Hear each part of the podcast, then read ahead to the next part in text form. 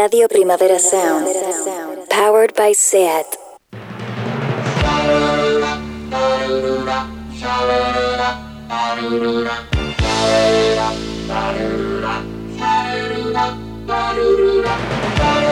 Marea Nocturna con Desire de Fez, Jordi Sánchez Navarro, Xavi Sánchez Pons y Ángel Sala.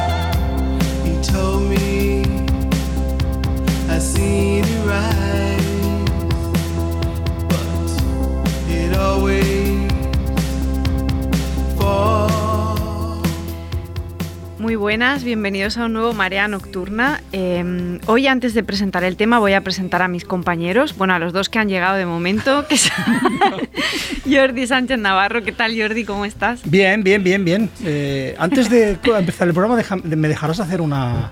Una, lo que necesites. una claro. fe de ratas del último programa, del programa por que, adelante. claro. que dedicamos al Yalo, en el que, bueno, en medio de la conversación hablamos de, de Luciano Orcoli, el, el- el director de cine y productor de cine italiano, y de Nieves Navarro, su esposa. Y en un momento dado dije yo algo así como que seguían felizmente casados, y, y no es así, lamentablemente, porque el señor Ercoli murió hace unos años.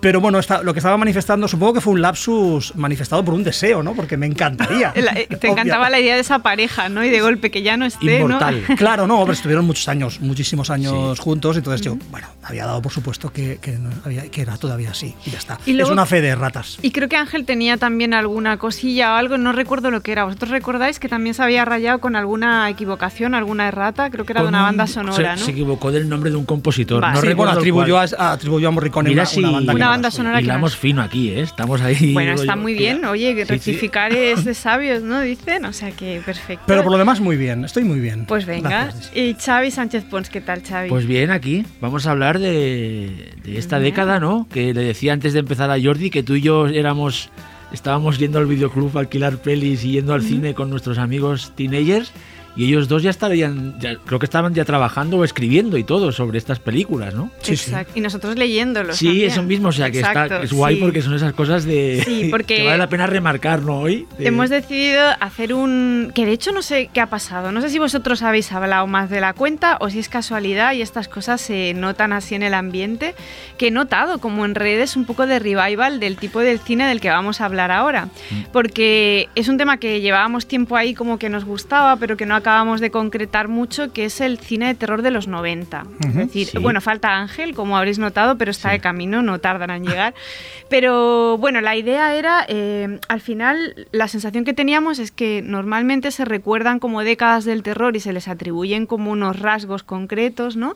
No sé, el cine de terror de los 70 o el de los 80, que a- aparte normalmente se definen de una forma injusta, porque se definen a- aparte normalmente por un tipo de peli que se hizo en esa época que parece que devora el resto de pelis Sí, que se eso hicieron. Hablas de los 80 y todo el mundo piensa como en Sintes y el piensa slasher, en el slasher. y Viernes 13 y Exacto. Freddy Krueger. Y no es tampoco es así, pero es verdad que los 90 siempre, a pesar de haber películas increíbles, siempre, y algunas mm, pelis fundamentales para entender el cine de terror moderno, es verdad que es una década que cuesta como más agrupar, ¿no? Y que, y que no se habla como de, ay, esta peli es muy noventera, es más fácil decir, es como, tiene un rollo de 70s o tiene un rollo 80s y tiene un rollo 90s, es como más difícil de, de decir, ¿no? Sí, y, y suele ser a veces peyorativo. Yo creo que se Eh, empezará a decir, pero, pero de momento no se ha dicho con propiedad, digamos, porque sí que eh, lo que caracteriza quizá a los 90, vistos ahora ya, dos décadas después, eh, es la variedad, ¿no? Precisamente. Totalmente Es de una acuerdo. variedad manifiesta, es decir, aquello era un cine muy variado, ¿no? Y en lo que ha salido, cuando hemos estado seleccionando los temas y las listas y las películas, totalmente de acuerdo con Jordi, te das cuenta que esa década que sigue siendo entre muchos, y no solo eh, fans, yo creo que no, pero muchos especialistas que eh, con los que no estoy de acuerdo, que como denostada, ¿no? Hay como una, una especie de que los 90 fueron una mala década para el, para el género de terror. Pero claro, quizás eh, si miraran atrás y miraran lo que pasó en esa década, igual se se- yo creo que se quedan erróneamente solo con la parte de los slashers, que por, a mí no el neo slasher a mí no me parece mal. Lógicamente no son grandiosas películas, más allá de Scream, pero las demás son muy todas muy disfrutables. Se quedan ahí como en, en la anécdota o lo que decías tú de eh, reducen demasiado el, el- a, a que hubo en los 90 y no se dan cuenta que eh, los 90 hay excelentes películas y la mayoría de palos, que esto lo hablaremos, lo hablaremos hoy, temáticos ahora del cine de terror, son, vienen de allí. La Sí. primera vez que se, ha- que se hacen y de cierta manera se hacen en los 90 y luego en el 2000, 2010 y 2020 pues están evolucionando, pero todo nació en esa década. Lo que pasa es que estoy de acuerdo con lo que dice Jordi, que es que sí que un poco una de las marcas, que de hecho creo que es algo por lo que estamos pasando ahora también, que es un poco el tema de conversación que hemos tenido en los últimos episodios, ¿no? De también parece que estamos en un momento de cierta indefinición. Sí. Igual también esta década de 2020, dentro de unos años, a- salvo que ahora de golpe dé un giro y se imponga algo, también se pueden eh, un poco distinguir por eso, por ser una década en la que tampoco se concreta nada, pero es muy variada, hay muchas cosas muy interesantes. Y hay una cosa que yo creo que ya es importante para empezar a plantear un poco por qué se distingue esta década, que es quizá una de las cosas que más me interesan y que han ido saliendo en las conversaciones previas y así, que es el el, an- el alcance que llega a tener el cine de terror en el mainstream, o sea, el cine de terror comercial y lo importante que es en los 90, ¿no? Por un lado, eh, eh, todo lo que tiene que ver con los thrillers noventeros conectados con el terror, que ya hablaremos de eso, y que eran pelis a las que la gente iba al cine a ver En familia sí, y, sí, que te llevaban tus padres y de Bueno, golpe te y encontrabas Y, que tú tenías eh, 15 años y ibas a verlas. O sea, Exacto. La mano que mece la... Ya saltan estas... Pero estas yo iba a ver estas películas con... Muy joven. Pero, pero aparte de todo este thriller, que habrá dos pelis muy importantes de las que hablaremos, que son, por supuesto, El silencio de los corderos y Seven, eh, yo hablo, por ejemplo, de películas tipo El Drácula de Bram Stoker, o sea, que realmente es una peli que se convierte en un fenómeno mainstream y que la gente va a verla y que es importantísima, o Entrevista con el vampiro, o El Frankenstein Bueno. de Mary Shelley, todas estas pelis como que tenían como un pegote de peli importante y no, muchas son no buenísimas. me quiero poner claro. Mm. nostálgico, pero yo recuerdo ir a los cines Florida con mis amigos, al salir del instituto, con mis amigos, todos de, dif- yo- de diferentes palos, a ver el Drácula de Bram Stoker, porque era la peli del año y Mm. nos metíamos en las colas esas. Y era como, sí, sí, no, totalmente Es de que acuerdo. ¿eh? efectivamente eso es uno de los rasgos eh, significativos de, de esa década, ¿no? Precisamente como los grandes estudios hacen pro- mm, grandes producciones, superproducciones de terror y el terror se convierte en una presencia constante en, en- en- en- en las carteleras y además atrayendo a directores de prestigio, o sea, Eso. Coppola, eh, Branagh, es decir, bueno, son estos, ¿no? Eh, el Jordan, es decir, eh, y bueno, y, es- y grandes estrellas como Tom Cruise y demás, eh, se dedican a hacer películas de terror o que están en, en la, en la esfera, en, en el, en, en el gran eh, magma cultural del cine de terror, ¿no? O, de- o del terror. Bueno, es que es la década en la que se redefinen esos los grandes mitos de terror de la Universal, ¿no? Hay una película, o sea, aunque a veces no sea directamente, es como nos- desde los 80 no se hizo realmente eso. ¿Verdad? No, no. En los 70 se intentó, pero tampoco. O sea, de- y después de la Hammer. Y esto es la primera vez que desde Estados Unidos, además, se intenta, ¿no? Coger a todos los monstruos clásicos y darles un. un- Sí, pero re- fíjate, Xavi, que lo que se intenta es darles una capa de, de mayor eh, legitimidad Eso, cuando, sí. por ejemplo, se le pone el apellido a todo. Drácula, de. Bram De Bram- Stoker. Sí, sí, sí, Exacto.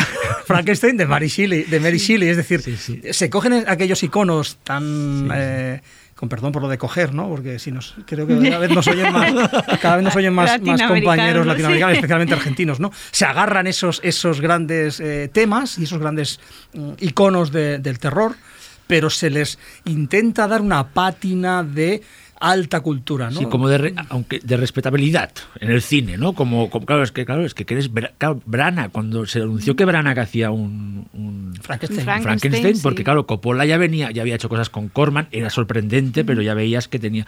Yo me acuerdo que en esa época, cuando éramos fan del Branagh de Shakespeare, que era el típico director que cuando estabas, como te, gustaba el cine, pues era de los primeros en esa época, yo flipaba, en plan, un Frankenstein toda la lógica, de Kenneth Branagh, sí, sí, totalmente. porque- Y con Robert De Niro haciendo del Es monstruo. que ese era el reclamo. O sea, Sí. al final lo que, un poco lo que la gente iba a ver al cine no era necesariamente una peli de terror. O sea, era la peli en la que salía Gary Oldman O la peli en la que salía De de- Niro sí. haciendo de Frankenstein. O sea, realmente la movida era esa. Yo creo que en, en concreto en estas pelis, ¿no? Las más fantásticas o las que tienen que ver con el- la idea del monstruo y demás, donde también entraría. Sleepy Hollow también es 90, Sí, ¿no? sí, Yo creo. 90, es del 99, 99, creo. Yo creo que había como dos factores. Por un lado, la idea del actor muy conocido, que hacía que las familias fueran al cine a ver la peli. Ujú. Eran pelis grandes, de estudio, pelis que iban a los Oscars, o sea, eran pelis importantes. Y luego yo creo que lo que hicieron fue darle como, como un barniz de romanticismo, es decir, algo que, que muchas de estas historias ya está implícito en la historia en sí, pero sí que lo potenciaron, ¿no? Porque al final el Drácula de Bram Stoker está planteado desde, el- historia- desde la sí, historia de amor, ¿no?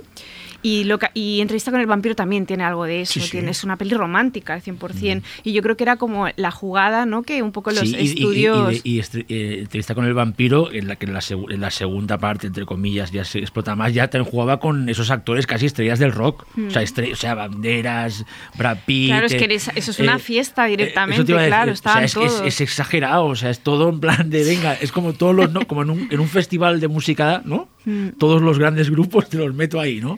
Tom Cruise, o sea, es, es- y encima haciendo una peli que es, que es puro género. O sea, Que ya tenía, sí, y además tenía un, un- un- había tenido ya la- una relevancia cultural la, la novela de Anne Rice, ¿no? Bueno, las, novelas de Anne Rice, ¿no? Es decir, toda la saga aquella del Stat, eh, ya había sido un fenómeno años antes, ¿no? En la década, eh, digamos que comenzaba la década anterior, ¿no? Y bueno, son eh, esos sí. Imaginaros que ahora, que se hubiera estrenado ahora el Drácula de Bram Stoker, cuando la vendían como la adaptación más fiel, Ya, que si y- te has leído la...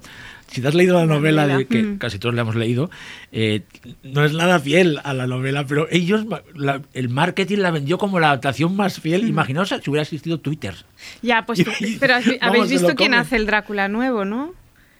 Chloe Sao, la directora de Ah, no Nomadland, no lo- hace un Drácula. Y aparte planteada como una peli de terror, es decir, no una cosa, o sea, un Drácula, una adaptación Y es de estas de- que está haciendo Blumhouse, con lo del hombre invisible. No sé o por quién o- produce esto, no tengo... ¿Sabes? Que son estas pelis que ahora está haciendo. Que el hombre invisible se supone que iba a empezar la como la nueva La, la sí, nueva una tanda de monstruos de la Universal tanda, hecha sí. por una ¿sabes? No lo sé, así no me más. suena, pero bueno, ahora lo miramos. Ah, no, no, y- y perfecto, lo- pues ganas de verla, Pero ganas será de verla, guay, sí, aparte sí, como tanto. hecho por una tía, o sea, Sí, tiene sí. interés, ¿no? Y, Total. No sé, tiene muy buena Bueno, pinta. es que- es como de esas noticias que Bueno, es molan. que mira, como en esa época de los 90 hablábamos de la indefinición y fue la década en la que se recuperaron todos los monstruos clásicos de la Universal, tocaría hablar en la década del, del 2020 hacerlo, ¿no? Exacto, O sí. sea, a lo largo de. O sea, que aquí, como es. Hostia, no sabemos dónde vamos. Pues vamos a recuperar estas franquicias otra vez, a ver qué pasa. Incluso se hizo un hombre lobo, ¿no? De Mike Nichols. Que, el no lobo, que a mí me gusta esa Es que es muy buena. O Mary, guay, o Mary sí. Reilly, que es Stephen Frears, Sí, ¿no? Stephen y que está es muy bien, que es la visión de, ¿no? de, de, de Jekyll de, por su sirvienta, ¿no? Y hechas por ayudante. directores muy tops, o sea, No, no, que eran es- muy es buenos. Stephen claro. Frears, que venía de hacer el, ¿no? Del casi Y, el- y es raro porque aparte de las, de las adaptaciones de calidad o las adaptaciones de prestigio como la que hace Coppola o, o- o Branagh, ¿no? también esas variaciones interesantes, lo que decíamos de, de Mike Nichols, ¿no? que hace el lobo con Jack Sí, sí. Nicholson también, que es una película que, que- que intenta actualizar ahí un mito de- del cine de terror en un contexto completamente contemporáneo, Sí, urbano, sí. Muy, muy interesante. ¿no? Y eso, variaciones también mm, pequeñas...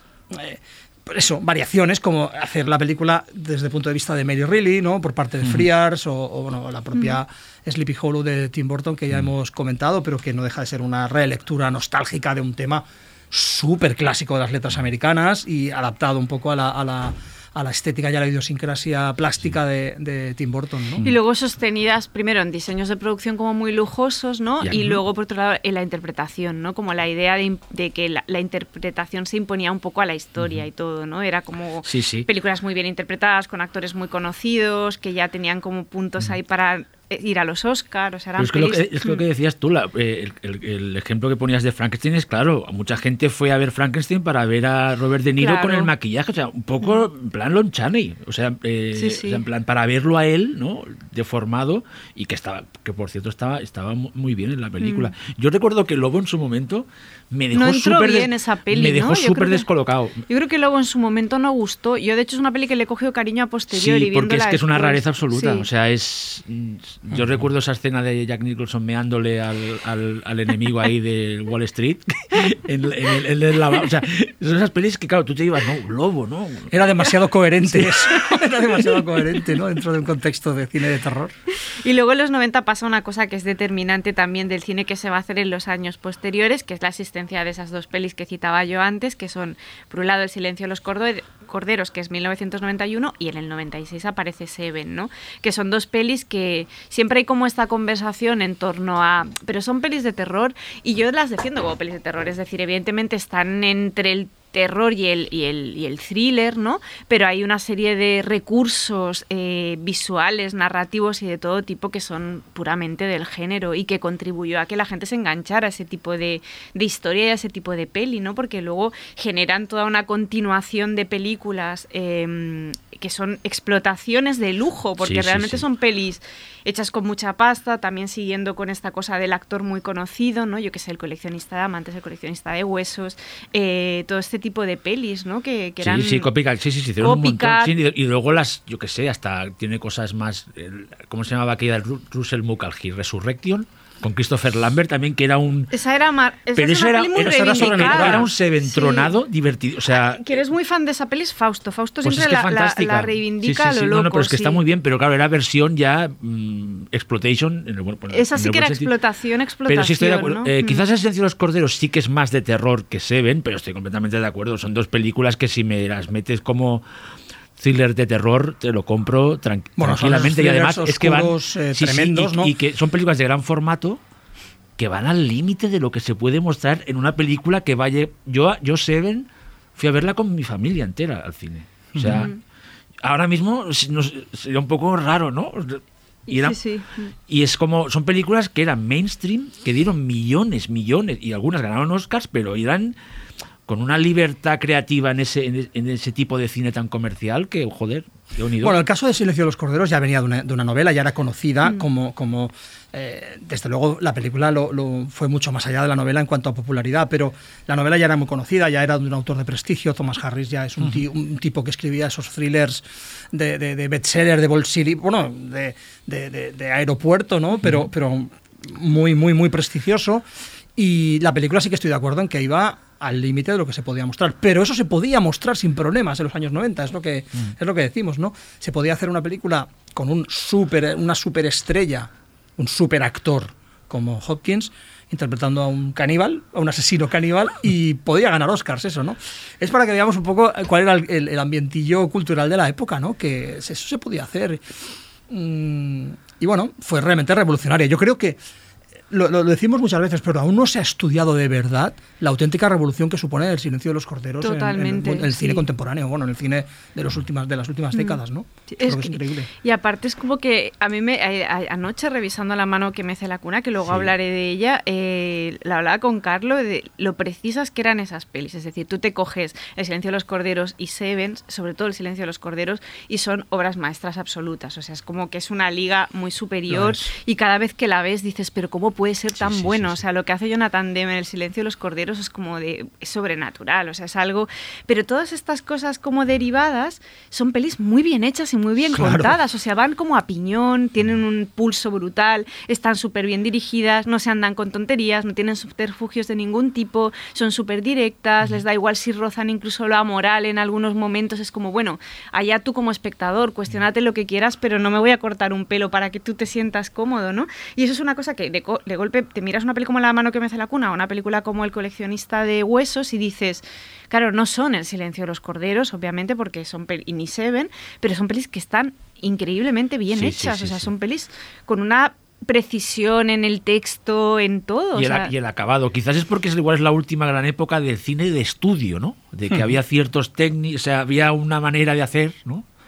Que, que hacía que esas- esos productos, en, en este sentido, bien, eh, como un piropo estaban tan bien, bien acabados, porque lo que vamos hasta Resurrection, que es la versión Exploitation Hmm. de, de Seven, es que es Russell Mukherjee, o sea, no es un don nadie y, y está muy bien hecha realmente la Eh, película. son películas anteriores a la, a la yo eh, no, no quiero- insisto, no quiero parecer en este caso viejuno, pero o nostálgico, pero son películas anteriores a la gran uniformización que se ha producido en los últimos años. Sí que es cierto que Y que ha petado estos últimos ya Exacto, con las plataformas. Los últimos claro. ya ha petado completamente, es decir, eh, todas las ciudades parecen iguales, lo que decimos a veces, ¿no? Lo, lo que se ha- precisamente se ha escrito últimamente en, en algunos medios sobre esa especie de uniformización estética, toda la fotografía es parecida. Aquí, bueno, de hecho, la- la fo- incluso la fotografía del Silencio de los Corderos es revolucionaria, es una barbaridad de, de Tak Fujimoto, ¿no? Sí, sí, sí. Pero, pero es que todas las fotografías de las películas tienen mucha personalidad, incluso en thrillers de consumo, porque eran para que la gente fuera y las entendiera fácil.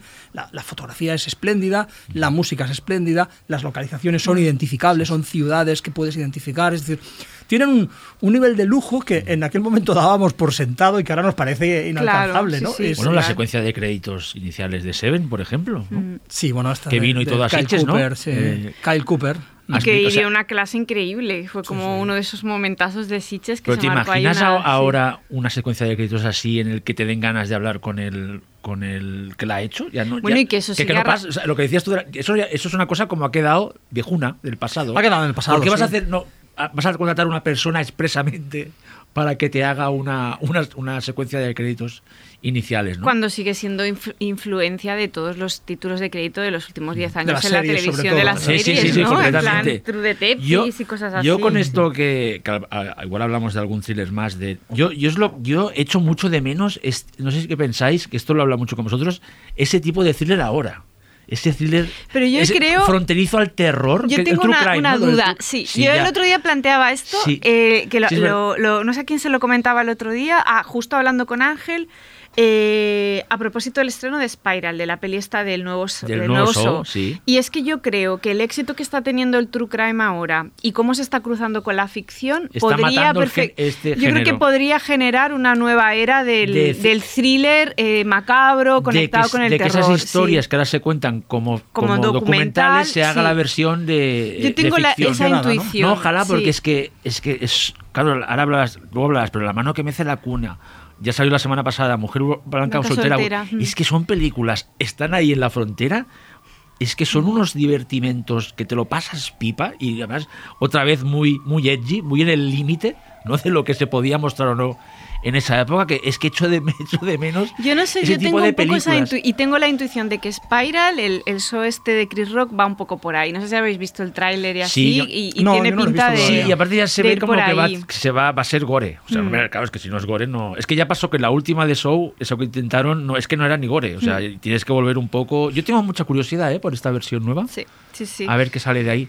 Eh, voy a cambiar un poco el orden de la escaleta Vale. porque nos falta Ángel y creo que hay un tema que habíamos puesto ahora que es el que Ángel más le llama la atención y, y voy a lanzar aquí uno que creo que, que va a hacer como que Xavi se entregue a la causa totalmente, que es el, ¿Cuál el es? neo-slasher, ¿no? O sea, la, la aparición de, de Bueno, pero una nueva somos muy gen- fans, Sí, sí, pero es verdad que, que a ti el slasher te flipa. Sí, y sí, que- sí, sí, sí, sí, sí. Y no sé si quieres hacer una pequeña presentación de lo que. Bueno, yo, yo creo que, que lo que se aplica un poco al slasher en esta época y que lo marca, sobre todo Scream, ¿no? Como una peli mega importante, es este distanciamiento irónico, ¿no? Como que. Completamente. que es lo que marca Eh, es un antes. el- y o sea, el- es como recuperar la vertiente más recreativa del género y de una manera, y aparte muy divertida, porque yo de la, la que, la, que me, la que me he visto para recuperar mi adolescencia es leyenda urbana y, otra, y a nivel de lo que hablabais de lo bien hechas que estaban las películas en esa época es brutal, los planos de dolis, los travelings, las planificaciones de los asesinatos.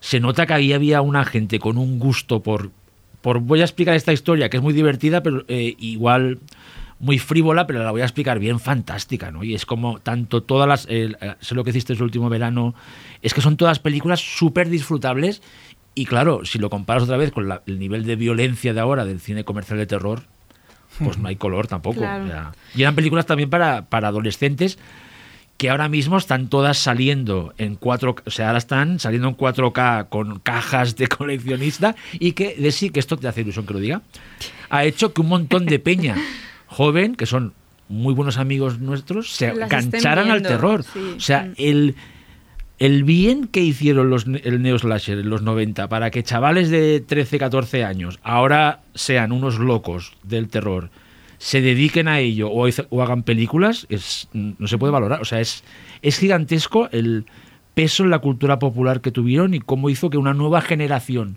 de, de gente muy joven se enganchara al género. De hecho, si preguntas a gente de 30 años sobre su terror favorita, Scream va a ser... Es una que de hecho, eh, Scream la, la- bueno, es una película que dirigió un, un- Sí, un- claro. un auténtico especialista en cine de terror, pero la revelación, la revelación de Scream fue Kevin Williamson, que se convirtió, sí. que se convirtió en una estrella. Sí, eh, sí, o sea, sí. Como co- guionista. Como guionista, Sí. exacto. Es, es- es un fenómeno alucinante que además es muy bonito, ¿no? Que un guionista por fin fuera reivindicado como el creador, el auténtico El creador. guionista es la estrella. El guionista Sí, es la estrella, efectivamente. Y además que la película muy hábilmente, y aquí Wes Craven muy generosamente también, eh, realmente lo, lo- lo- lo dice. Es decir, lo que es la estrella de la película es lo que pasa en la película, ¿no? Ese giro metalingüístico, que es irónico, como, como muy bien señala Desi, claro, es, eh, es, lo, es lo genial, es lo genial de la película. Y es lo que la convierte en una película tan importante para mí. ¿eh? Escribes Sí, una sí, película el realmente guion, importante. sí, completamente. Sí. Y de hecho, cuando, cuando- no sé si él vino en presente, él estuvo presente, pero la peli estuvo en Sitges, la de, ¿cómo se llama? Secuestrando a la señorita Tingle, Tingle, sí, que de sí. golpe fue como un acontecimiento, Sí, porque sí, esa sí. peli la teníamos en el festival sí. y era como... Y mira, voy a hacer Que está una... bien, por cierto, está bien. Está bien. David, David Camilleri, que es el técnico de hoy, me dice que sí, en plan, totalmente, los 90 son Scream, y a mí me pasó. David es más joven, bastante más joven que nosotros, con lo que es uno de los Es que esa- ejemplos sí, sí. que dice Xavi de gente que le- les marcó eh, ver estas pelis y que determinó también como su gusto por bueno, el género. fue un super éxito en Claro, cines y en sí. videoclubs. Claro, es que las dos cosas aquí funcionaban y en y paralelo. que- ¿no? y que no deja de ser mm, una, un, un gran valor que una película de terror main- mainstream recreativa eh, te volara la cabeza en el nivel esta eh, de metaterror, que es que estamos hablando de una de las películas definitivas de metaterror y no es una película de autor.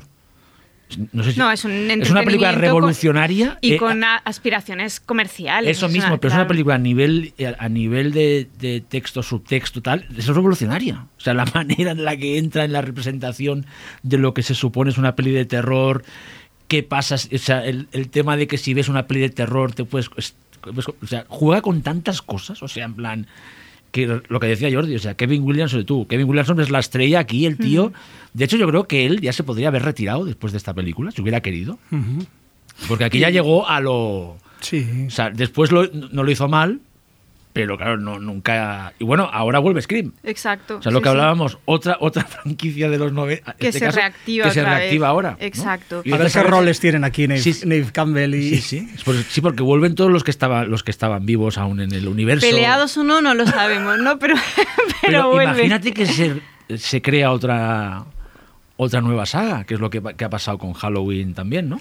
Lo que pasa es que no va a ser tan trascendente, igual que la de Halloween, No. igual que Halloween efectivamente no ha sido tan trascendente la, la- la re- el reboot de la saga, ¿no? Mm. Yo creo que un reboot de Screen no va a tener la misma trascendencia cultural, que yo creo que tuvo un impacto muy, Estoy notable, muy notable. Es que es una. Eh, y además es que es muy buena película, es decir, eh, la, la secuencia inicial, estos prólogos tan buenos que hace que hace Kraven tanto en la primera como en la segunda, ¿no? Sobre todo para mí, el de la segunda me parece buenísimo. Sí, Sí, sí, siempre sí, se sí. piensa en la primera y el de la segunda El es prólogo de brutal, la segunda sí. es brutal. Es que hay, hay, hay ahí discusiones de cuál es mejor, de qué película es mejor, si la 1 o la 2. A mí personalmente me, me parece mejor la primera, aunque la segunda me gustó mucho, pero los prólogos estoy de acuerdo que están ahí reñidos. De hecho, sí. eh, eh, eso, eso es una de esas cosas que se, que se, que se ponen de moda y, y Leyenda Urbana, que es la que he revisado, el prólogo del principio con la escena de Brad Dourif haciendo del que está en la gasolinera que le dice a la protagonista lo que le es, es también magistral, o sea, son como 10 minutos chulísimos que, Son buenísimos. que es una que no sé, esa idea de que después si os fijáis lo recupera Destino Final, ya es 2000, pero lo recupera con la idea de los, los accidentes macabros, Cada vez más locos, ¿no? Pero Sí. no sé, es una- un gag de esos que mola, ¿no? Que se, recu- que se recupere y que también, lógicamente, Desi, si me permites esta pequeña nota a pie de página, copiamos los españoles. Bastante, Con estos además, ¿no? slashers españoles, que tú lo negro y darte de Sí. morir, que yo tengo que decir que no me he atrevido a, A revisarlas, ¿no?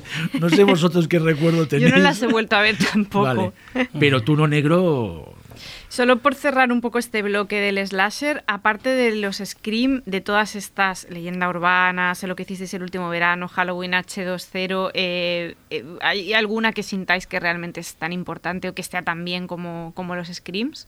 No. No, ta- también no, desde luego. O sea, tan importantes no son, pero a mí me gusta mucho como a Xavi Leyenda Urbana. Creo que es una. Es estupenda, es una película muy refrescante. Bueno, Sí, sí, momento sí, muy sí, refrescante. Además, apelaba directamente al tema de las leyendas urbanas, que ya por sí es interesantísimo. Y las leyendas urbanas están hasta en la prensa, digamos.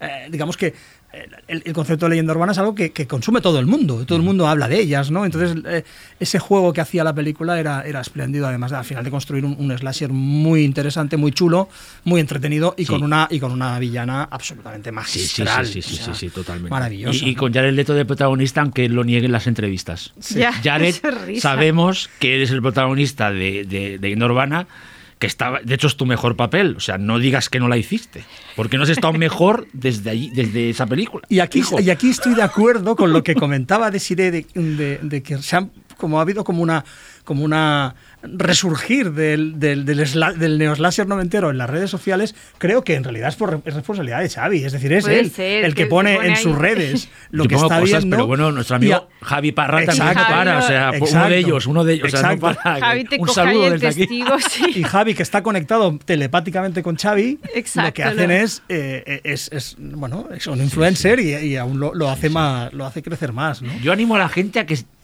recupere esas películas, que le parecerán mejores. Y a que sigan a Xavi en Twitter, si no lo sigan, y a Javi Parra, claro. Exacto. Vamos a hacer una pausa y ahora seguimos. Marea nocturna.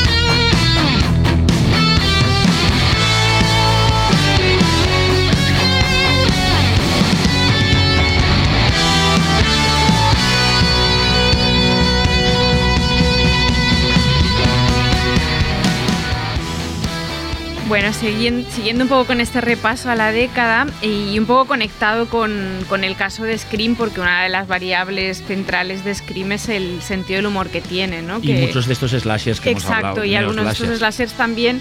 Y yo creo que el cruce humor-terror, que yo creo que también se está activando un poco estos últimos años, sobre todo a raíz de, de propuestas de tele, tipo lo que hacemos en las sombras y cosas así. En los 80 también aparecen varias pelis que están realmente bien y que, y que parten de esta, de esta mezcla, ¿no? Por un lado, Brain Dead, por ejemplo, ¿no? Yo creo que es que, que debe ser principios de los 90, ¿no? O- Sí, por ahí, por ahí, ¿no? Lo miramos. Sí, Abierto hasta el amanecer, también como una peli que, Que tiene aunque- apuntes, tiene tiene de- apuntes sí, de, acerca. de- de comedia también. El ejército de las tinieblas es noventas, ¿no? Sí. Sí, que Eh, San Raimi ya directamente puros slaps, más slapstick aún. Si Exacto, no se más podía- al límite todavía, sí.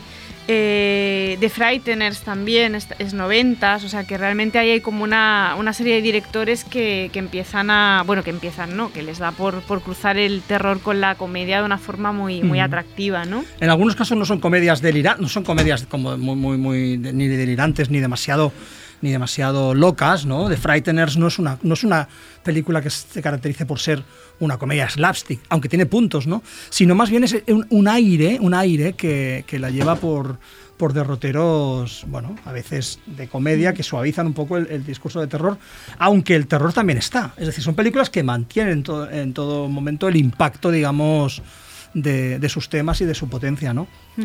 Bueno, Tenemos a Ángel ya que ha llegado. Sí, sí. Acaba de incorporarse Ángel y para que empiece a hablar ya lo antes Bueno, posible. bueno, hombre, le- yo, en, este, esta, en este pequeño apartado del, del terror, eh, comedias de terror, realmente eh, hay una película que sigue siendo absolutamente maravillosa. Y Yo creo que nadie se ha atrevido a hacer algo parecido, que es Idle Hans, El Diablo metió la mano, que ahora mismo yo creo que es una grandiosa película de culto, de esas que nosotros que siempre hablamos de que el culto se crea durante los años, es una de ellas y realmente yo la vi, yo la vi ayer para preparar el programa otra vez y es que es un delirio absoluto que va un año antes, eh, esto lo decía el Letterboxd, que co- colega ¿Dónde está mi coche? Que son dos películas que se parecen mucho. Una, una tira más, lógicamente, colega tiene A ese la final pura, y sí. con ese final eh, sci- science fiction Mm. y luego eh, Diablo metió la mano que es otra comedia fumeta increíble que realmente ahora mismo parecen películas que sean de hace 40 años o Sí. 50, porque tienen una, una- un atrevimiento y una, una incorrección política en este caso sana divertida no, na- no nada no nada chunga, me refiero, que realmente eh, recomiendo a la gente, por ejemplo, que no haya visto Idle Hands, la metido una mano, que la descubra. Es muy gracioso porque tiene de- del Metacritic, o sea, de la, la No- nota media baja, de la época, claro, un 3,1, eh, tanto en Metacritic como en IMDB. Y, y luego de los fans en Metacritic, que está actualizado, un 8,8. ¿Ves? No, bueno, película de culto. pelis sí, que, sí, que sí, con sí, los sí. años se van y con, y, con. Devon, y con Devon Saba, que fue un... Un icono, un Sí, icono no, no, del no. fantástico. Aparte porque- es el actor que siempre reivindica a Xavi y no sé muy bien por Bueno, qué. Devon sí, sí, ha salido más. pues, ¿no? Es que tenemos oyentes que son muy fans de Devon Saba, que descubrieron su sexualidad Devon de Saba Devon Saba. Es un poco ¿No? el, Lo digo. el Cory Feldman, Cory Ham de los 90. Sí, sí, sí, es sí, sí. Pero sí, es sí. como su, su agente en España. plan, Oye, pues... Siempre hablas de... eh, pues ¿sabes por qué, no? Porque es que es el protagonista de la nueva peli de Danzig. Ah, pues sí. igual por eso era por lo que... Eh, o sea que... Por lo que hablaban mucho de él. Efectivamente es Cory Feldman, Cory Haim de, de- De los de 90. Exacto. Y luego hay una peli importante que también hay, hace ese cruce que es de Faculty, ¿no? Que antes ha, Sí, yo creo que ha salido citada antes, sí, ¿no? sí. Que, Y que Ángel es mega fan, yo creo que nos puedes Bueno, contar sí, un poco... Bueno, yo la, he- la había elegido como una de las posibles. A mí de Faculty me parece la perfecta simbiosis entre comedia juvenil, además con el ambiente del, de la- del instituto del- o, de la, o de lo que sea aquello, eh, típico americano y con la ciencia ficción, además, en una revisión divertidísima de, de la versión de los ultracuerpos. Pero aparte, políticamente incorrecta, eh, como, también como pasaba en esa comedia de esa década, ¿no? Eh, porque aquí los que la- la solución para el tema está en, en, to- en colocarse. Sí. ¿no? Sí, sí, Entonces, sí, sí, sí, es, una, apología casi de... Igual que Cherry Falls era una- una- un slasher del principio de los 2000, aunque no es de los 90, era como... El sexo, ¿no? eh, Este- bueno, o pues no, finales sí. de los 90, era ya O, 99, o- 2000. o 2000 Tú los poco. 2000. Era, era tener sexo para que no te coges en virgen, que es cuando las que normalmente se cargaban los asesinos en serie. Aquí era colocarse, ¿no? Que era lo que sentaba fatal a los, a los, a los extraterrestres que te podían in- invadir el- tu cuerpo. Pero es una película de Robert Rodríguez con guion de un. Otra vez de Kevin Williamson, que, Que creo ya que hemos es- hablado. Ya hemos hablado de él ya, importantísimo. Sí, sí, sí, en- no, en no, esta mira, década. otro, otra. de Que yo, de, de hecho, voy a aprovechar, a aprovechar la ocasión para defender a muerte a Robert Rodríguez. O sea, ¿qué pasa? Que estoy harta de leer en Twitter cosas tipo se cree Tarantino y no llega a Robert Rodríguez. Bueno, y es- no, es ya, que- ya me le gustaría a muchos directores Pienso lo tener. mismo, pienso o lo sea, la mismo. filmografía de Robert Rodríguez, Sí, por sí, favor, sí, es sí, que te salen al menos cinco pelis muy buenas, realmente muy Totalmente buenas, y muchas cosas que están bien. O sea, es que con qué Yo creo que los cuatro mareas estamos de acuerdo con esto, ¿no? Es Totalmente. decir, Sí, es que- quizás Bueno, su pero cine no ten- infantil Sí, no, no, últimamente Pero no tenéis esa sensación. A mí hasta cosas ¿eh? de su cine infantil me hacen No, no, gracia. no, no, es sí, decir, no, pero, eh, eh, Spy Kids que están guays y, Spy Kids sea. 2 bastante No, no, de sí, estoy completamente... no. Que de golpe hay como Sí, una sí. especie de, de desacreditarlo, ¿no? Y dices, ¿pero por qué? O sea, Planet, este tío. Planet Terror era una maravilla. Está superbién, y, sí. y bueno, y luego el. El y mariachi hasta el está amanecer muy es de bien, él. sí. No, porque la gente se cree que es de Tarantino, pero es que. a ver, todos el amanecer la dirige Robert Rodríguez. Y además es que yo creo que se nota que es de claro. Robert Rodríguez más, más que Tarantino. Tarantino no es. O sea, obviamente tiene mucho que ver en, en esa película, pero es una película que no. mm, creo que no. No está en la esfera. En la esfera de Tarantino. sí. No, no, no la habría bueno, dirigido. otra película que es... sí, di- eh, eh, 10 películas que definan el cine de terror de los 90. Abierto hasta el amanecer Eh. sería una de ellas. Claro, o sea, sí, es- sí. Y yo hace unos meses la volví a ver en el Fenómena y se aguanta, vamos, perfectamente. ¿eh? No, no, es y, hasta, y aunque sepas todo lo que va, o sea, es perfecto, o sea, en su, La vimos- su la- mecanismo. la vimos juntos, Xavi. Sí, es verdad, con, con una sesión doble, ¿no? Sí, sesión doble con el. Con la divertida, sí, con eso. Que en el fondo The ella, es- misma es una sesión doble. Es decir, Sí, sí, mitad sí. película es un thriller de carretera con ladrones y la segunda parte de la película es que estaba hecha un poco. Festival, es el, el- y bueno, el y germen estas, de, eh, de Greenhouse. en- Estos en- cruces en de humor y terror. De si tienes que hablar de la, de la, De que de la película que llevas un, jer- jersey. llevas un jersey de una es- película. La muerte sienta, nos sienta tan bien, que Sí. me parece como una peli Es es increíble. maravillosa. Y, y creo que también ha habido como un revival hace poco, también porque está colgada, no recuerdo en qué plataforma, pero la subieron hace poco y, y de golpe mucha gente la comenta. Pero yo la volví a ver hace poco y pensé qué perfección y qué dirección. Es y aparte el derroche, o sea, hay una cosa que me encanta que es para la escena más de transición y más simple, un derroche de medios brutal, en plan con unos decorados y una Es que fue cantidad una de pasta. película muy cara. Cla- y se nota, o sea, la fue y dices, ¿no? De Eh, golpe... Fue así, asá. Precisamente porque fue muy cara. Entonces los resultados no fueron malos, pero era tan cara que. Y se nota, o sea, sí. es una peli como a lo grande. Además y, fue en campo de experimentación también de efectos digitales, Sí. de todo, entonces fue, costó mucho dinero. y muy incorrecta y como muy, muy, con mucha perspicacia para hablar de, de todo el miedo al- a envejecer y las operaciones de estética y la obsesión por la imagen y, y como a desactivar ahí tópicos sobre las relaciones como de pareja, ¿no? De la atracción por las mujeres jóvenes, o sea, es una peli con muy mala leche. Y luego aparte, em, lo bonita que es visualmente y antes estábamos hablando con Joan Pons que estaba aquí en la puerta y estábamos comentando lo increíble que está Meryl Streep en un rol cómico totalmente desfasado, pero bueno, que están increíble todos, o Sí, sea, los tres, todos, todos, increíbles, porque ¿no? Guppy Sí. Gol- ay, mm, no me sale el nombre Bruce ahora, eh, y ella, la, la Goldie Hawn. Goldie Hawn. Y, y- y están increíbles los tres, con lo que sería otra de las pelis Sí, es más, es más, más comedia igual, comedia fantástica. fantástica Mm. que, que Macabra que un poquito. Comedia fantástica macabra, sí, Sí, o un comedia poquito en la fantástica línea negra. de las familias Adams. y Sí, de sí, todo es más macabro que terror, pero pero aún así es bueno es extraordinaria Bueno, es, sí, es que es la- un peliculón y en eso sí que estamos de acuerdo no vamos a discutir a estas alturas que, que, que CMX es uno de los grandes no No, Sí. Mira, ahora que mencionas- yo no lo voy a discutir. pero incluso ahora es decir Sí, sí. que el po- ahora, mismo está, mencionas- está sí. desubicado un poco en, en, en el panorama de los grandes directores pero sigue haciendo películas interesantes Y ahora que mencionan que ha mencionado la familia Adams, claro, las dos películas de Barry Sonnenfeld también eh, Sobre en todo ese la territorio segunda, de ¿eh? que Sobre esto sí que es una comedia de terror en el más puro estilo sentido del término porque es una adaptación directa de una, conocida tanto tira, cómi- tira cómica y, y serie. Yo veía la primera también hace unos pocos años en el, en el fenómeno otra vez y todo el humor negro era de decir, ¿esto qué es? Y esta era para niños y todo. O sea, en plan, ¿cómo se atrevieron a, forzar.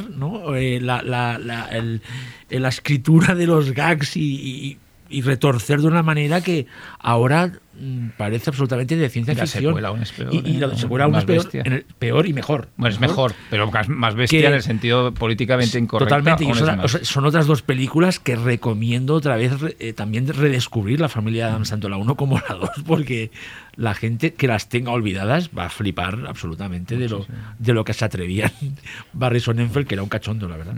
Director de fotografía de los Cohen, ¿no? Si no me equivoco, Sí. en su momento. Cambiando así un poco de tema, eh, nos faltan como dos temas así centrales que no hemos abordado todavía. Uno sería el, el terror religioso, ¿no? que también tiene ahí como un repunte en los 90. No sé si Ángel, si te apetece. Pues sí, a ver, bueno, el- yo creo que, que la, la cercanía del, del milenio, del, de los 2000, creó un cine muy preocupado por estos temas medio apocalípticos, medios basados en las escrituras, con mucho evangelismo, mucha mucha lectura. eh, y a mí, a mí hay una película que me parece, dentro de que es una serie B, pero que tuvo cierta repercusión, una película que me parece que lo maneja muy bien eh, todo eso, que es Ángeles y Demonios, de Prophecy, de Gregory Whedon una película con un Christopher Walken que hace de el arcángel Gabriel que está absolutamente como suele estar eh, Walken cuando se, Cuando se se pone dispara, ¿no? se dispara de pues está un poco como en The Addiction pero en, en un papel de arcángel malévolo. Y luego también hay que recordar que Vigo Mortensen está estupendo en el papel de Lucifer Es decir, eh, va de esto, ¿eh? de ángeles con luciferes, con, bueno, es, es totalmente Yo creo que religioso. no la he visto esta peli. No la- Es, es una película que incluso generó una trilogía, eh, las otras más directas a vídeo, pero que no estaban mal. Pero la primera es una película muy, muy curiosa, con un reparo también. Está Elías Coteas, nuestro Elías Coteas maravilloso. Otro de mis actores fetiches. y sí, ¿eh? Y, y- y Virginia Madsen, ¿no? Que es También una otra. muy de, de los 90 y muy... Esta es una de mis actrices fetiche. Sí. Y a mí me gusta mucho, ¿no? Es decir, eh, tiene lo que a lo mejor no tiene tanto End of the Days, que es otra película de la época también, que es más... De Schwarzenegger, eh, que sí. Schwarzenegger, pero que es más así, más... Esta es más puñetera. Y luego hay películas...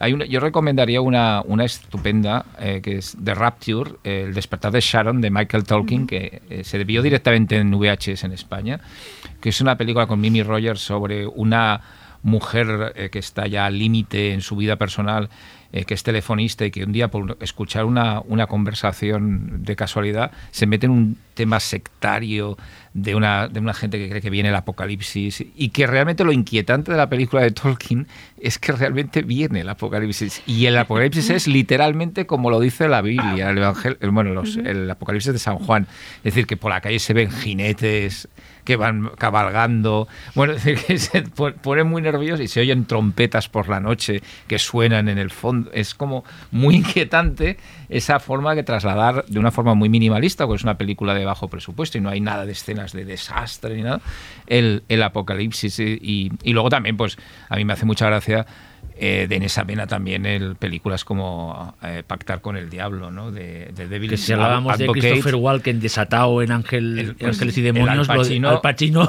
jugando a ser un poco el Jack Nicholson de las brujas de Sí, sí, de sí, los sí. 80, ¿no? Y que el pobre a mí me hace mucha gracia. Es una película que, que más eh, hace un- una crítica un poco irónica, bastante irónica de, de la figura de, de estos despachos de abogados que en los 90 fueron muy famosos y que fueron eh, determinantes para muchas decisiones en Estados Unidos. Y a mí me hace mucha gracia, el- hay un duelo eh, interpretativo entre el pobre Keanu Reeves en aquel momento y Al Pacino. Y Al Pacino Sí, se, sí, po- sí, sí. se le intenta poner a la altura al Pacino, empieza a gritar y, y la, la- la sensación con todo el respeto. Que bueno, para la película es, Keanu, una, que tiene muchas es, una generador, es un generador de memes. De Sí, que tú estás ¿no? es- es- o sea, lo de las- los jetos de Al, Al Pacino. Y esto que decías de, de esa demonización de los, de los abogados, me ha hecho pensar en el abogado del diablo de Sidney Lumet, que era cuando Rebeca de Morna, y que luego lo haremos, se convirtió como en la mala oficial. De la época. O sea, o sea después de haber sido una de las mujeres, ¿no? Una de las bellezas de los 80, ¿no? Eh, ¿no? Risky Business, por ejemplo, y más películas, eh, se convierte en la villana a raíz de, de La mano que mece la cuna y, y- y Y es- que es amiga tuya, además, ¿no? Bueno, hay una historia, sí, es verdad, es verdad, tú estabas, ¿no? no, no, la voy a- no, esta no lo- hoy no lo voy a No, contar. no lo podemos contar. Me da vergüenza. Pero si es lo máximo. Sí, sí, no sea, pasó nada raro, fue todo muy bonito. En un próximo. Claro, en un el próximo es Mornay.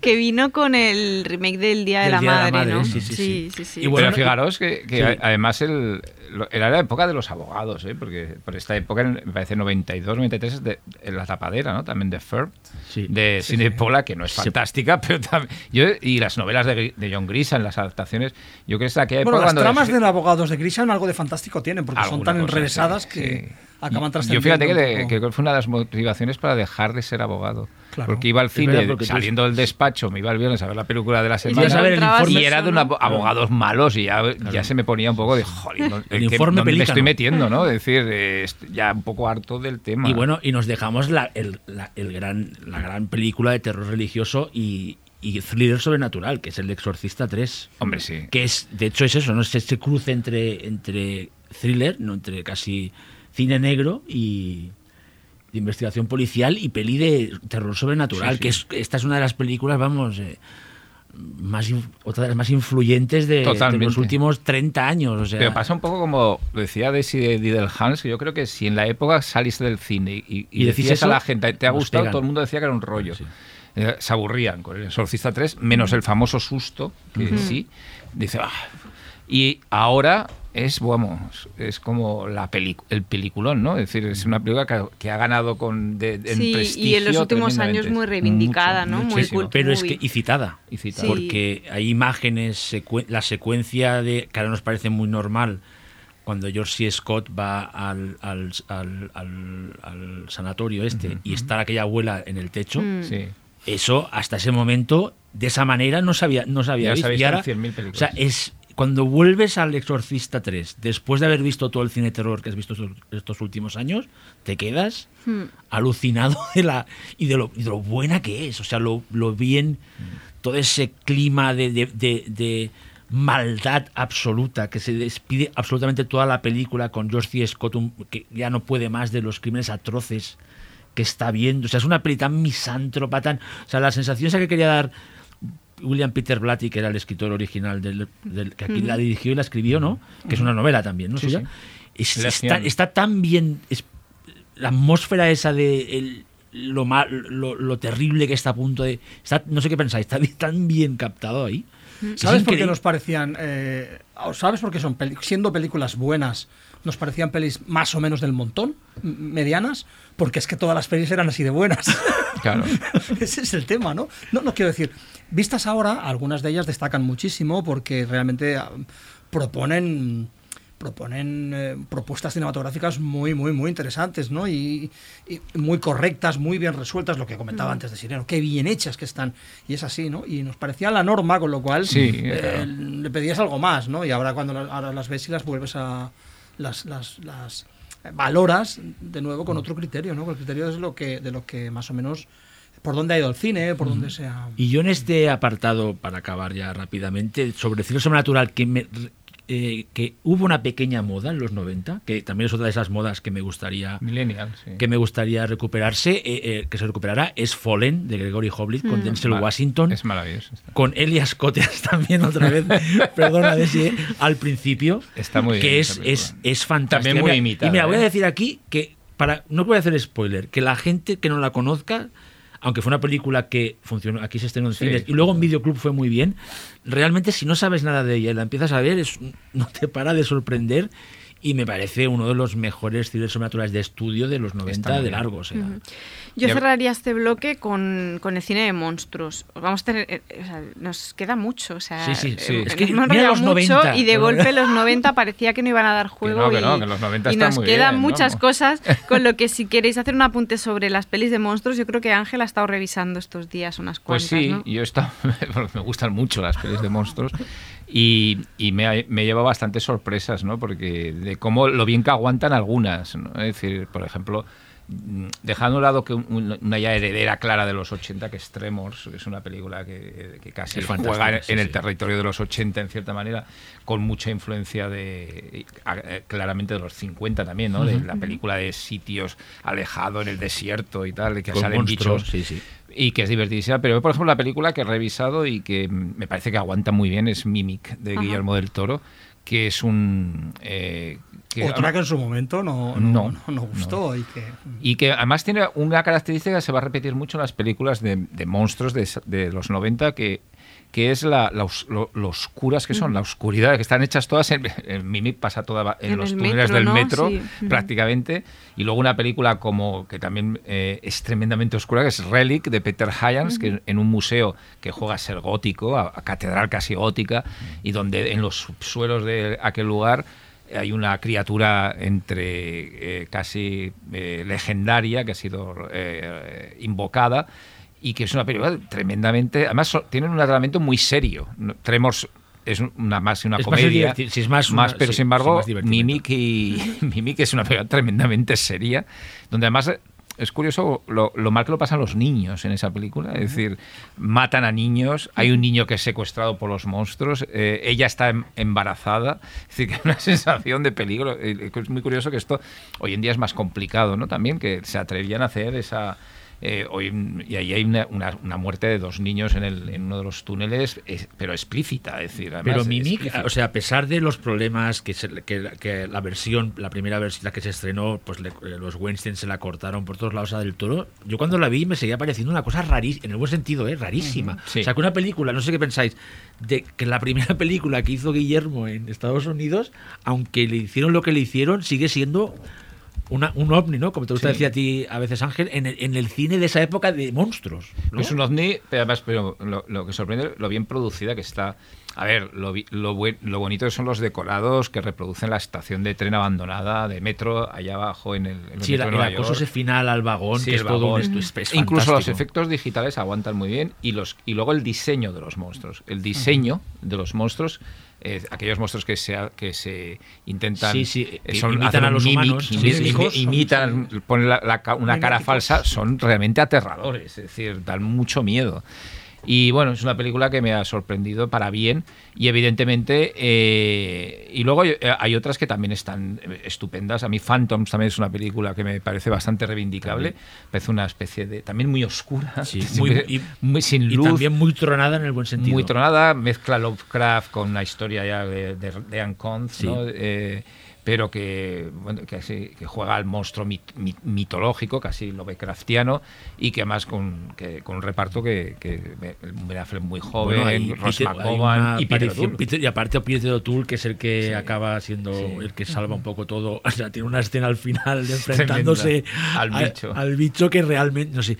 Otra peli que, es, a pesar de haber sido mutilada también por, por, Por los Weinstein, Weinstein. la ves ahora y es otra rara. Es de, Es de- que es muy rara. Bueno, y, y hablando De monstruos, hablando de, hablando de monstruos profundos, ¿no? Deep Rising, ¿no? Fantástica, Hombre, sí, sí, otra sí, sí. Que también Es rara, porque no- no- es difícil ver películas con ese eh, planteamiento serio, ¿no? Del monstruo. Es decir, una película de monstruos tal cual, no, no, no, Sí, no sí. va con, con excusas ni... y, que tan, y tan violentas y, y Sí, gore, porque sí. Deep Rising, Es si os acordáis, eh, tiene uno, la película cada, cada X pocos minutos hay una especie de gags gore, ¿no? Cuando Mm. eh, matan a aquel al Di- Dimon Jinsu este con el, con el, el hacha, cuando, o sea, tiene momentos de decir, ¿esto estoy viendo una peli realmente comercial? ¿O estoy viendo una cosa de vídeo loquísima o italiana, en el buen sentido, ¿eh? de que se atrevían a, a ponerlo todo, ¿no? Con Ted Williams, que ahí está fantástico, Está ¿eh? Como fantástico. aventurero, Está así, guasón, vamos, un poco eh, antihéroe, un poco... Funky Jensen, ¿no? Sí, sí. Funky Jansen también, sí, Sí, sí. es Bueno, es que el reparto... eh, Wes Studi, claro, es que fíjate el, el reparto de esa película. Sí, sí. O sea, empiezas a decir los secundarios, perdón, ya sí, No, que no, nos no, no. vamos por peteneras. No, y luego hay, fijaros, do- yo- y, y hay dos películas que también así citarlas, simplemente que es- me parecen que juegan con el monstruo, que es eh, son muy divertidas. Es Deep Blue Sea de Rennie Harlin, que me parece tremendamente divertida y, y además que fue una película muy. Esa es que tuvo mucho éxito en su día, es decir, una película. eh, Hombre, una de las mejores de tiburones de la Sí. historia. Y luego la, a- hay una película que a mí personalmente me, me divierte mucho, aunque no es tan buena, pero que tiene momentos muy... que es Anaconda, de, de Luis Llosa, que tiene aquel momento John Boyd Sí, sí, absolutamente sí, increíble cuando lo rejur- regurgita la, la Anaconda, que son películas... Quizá eh, también tenía ese problema de que ciertos efectos digitales ¿no? No han estas películas del todo han bien. Sí, envejecido Deep Rising, por ejemplo, es un caso que los mal. efectos Lo que no le pasa a la película de monstruos esencial de la década y yo creo que de, una de las de la historia del cine que es Jurassic Park que la debíamos de citar no es que porque es la posiblemente la gran película de los 90 Claro, nadie Eh, pensará en ella cuando hable de terror. y es de terror de es- monstruos. es no, más no. eh, aterrorizó a toda una generación de niños es decir la es- escena del T-Rex o de los velociraptors al final el En- clímax de la En cocina la cocina, no, no, pero eso es terrorífico eh, puro. Sí, sí, vamos, sí, estoy de no acuerdo. Vamos a hacer aquí un podcast de Jurassic Park, porque, pero, pero que sí que decir que, que posiblemente, claro, que es la película de monstruos. Y todas estas películas de monstruos, un poco muchas de ellas, algunas de ellas ya surgen a partir de Jurassic Park. Por ejemplo, un The Sea ya utiliza la ingeniería genética, como utiliza Jurassic Park, son tiburones eh, que han modificado eh, genéticamente ci- ciertos estilemas de, y temas de la, que salían en la novela de Crichton y en la película de Spielberg. ¿no? Como sé que Desire quiere cerrar el bloque, ¿eh? antes de cerrar el bloque. Es que veo, veo que no llegamos No, esta no, vez. eh, se bueno. nos ha ido muchísimo, pero Antes bueno. de no cerrar pasa el bloque, eh, un apunte muy breve. Todo esto que hemos hablado, neo, neo, neo, neo slasher, eh, monstruos fantásticos, terror religioso milenial o milenarista, eh, todo eso, al mismo tiempo que lo vemos en las salas de televisión, en las salas de cine, no- recordemos que también lo vemos en casa. Cada el- semana. sí. ca- no, no, cada semana vemos Expediente X. Sí, es verdad, durante cierto, todos sí, los sí, sí, sí. 90, ¿eh? Que es muy Expediente fuerte el X. impacto, el impacto que tiene Expediente ¿Y X. Twin Peaks? En todos los años 90. Sí, pero, pero como Eh, terror, pero como terror, ¿eh? O terror, sea, sí, sí, sí. eh, Expediente X es es muy realmente importante. un impacto En cultural, Telecinco. ¿no? Sí, sí. Exacto. Dime ahora, dime ahora que Ahora- Telecinco diera. ah, Bueno, ahora da algo bastante terrorífico ya, como pero Supervivientes, Dieron, dieron, decir- eh, dieron, eh, Twin Peaks en prime time y Expediente, Y Expediente X. X. sí, sí. Yo estoy deseando que salga una anaconda en, en, en, en Supervivientes algún día. Bueno. Sí, ¿no? que se sabe. No, no, eh, que pase algo ¿no? más interesante de lo que pasa normalmente. Venga, no es que vamos- lo vea tampoco. Vamos a cambiar de, de bloque. Estás escuchando Marea Nocturna.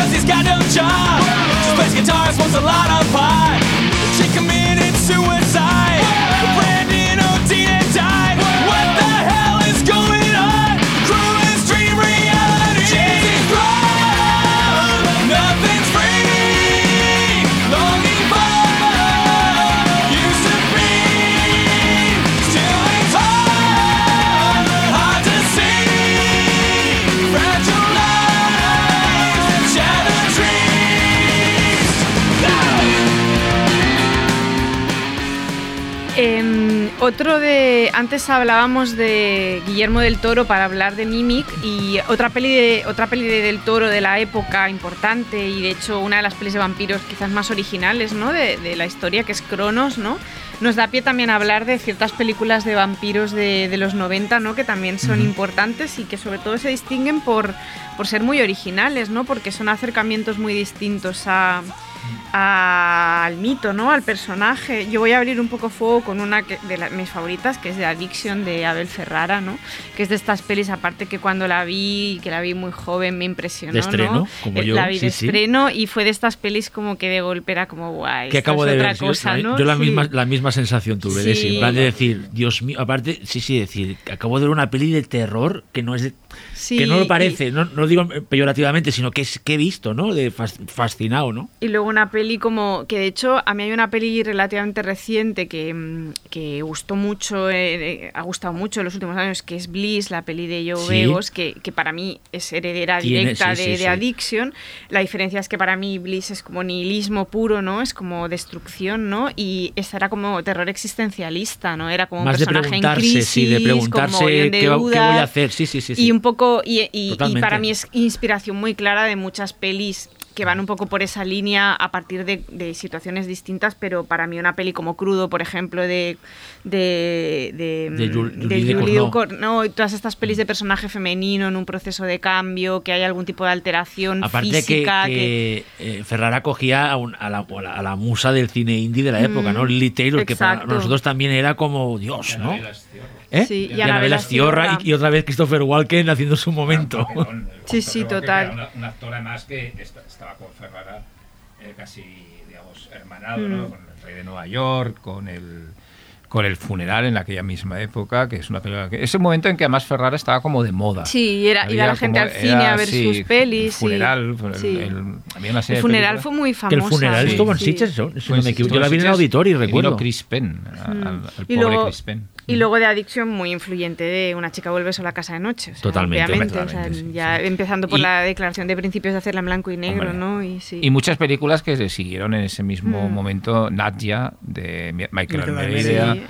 que es una película que casi fue coetánea y que se comparó mucho, eh, Addiction eh, y alguna más, incluso de más de serie B, Tale from a Vam- of a Vampire, eh, To Sleep with a Vampire. Había películas un poco de ese, de, incluso muy de videoclub, que, pero que seguían un poco la tónica esta como nihilista de... de- Mm. Sí, a mí hay una película que me gustaría hablar un poco más hacia el final del programa, que es, lógicamente, que es Habit de, de Larry Fessenden, que también es, yo diría que va por otro lado que, que Addiction, pero que son, vamos, son primas hermanas, vamos, que las podías ver juntas y que aparte también no se atreve a mostrar un Nueva York diferente, ¿no? Al que veíamos en las películas.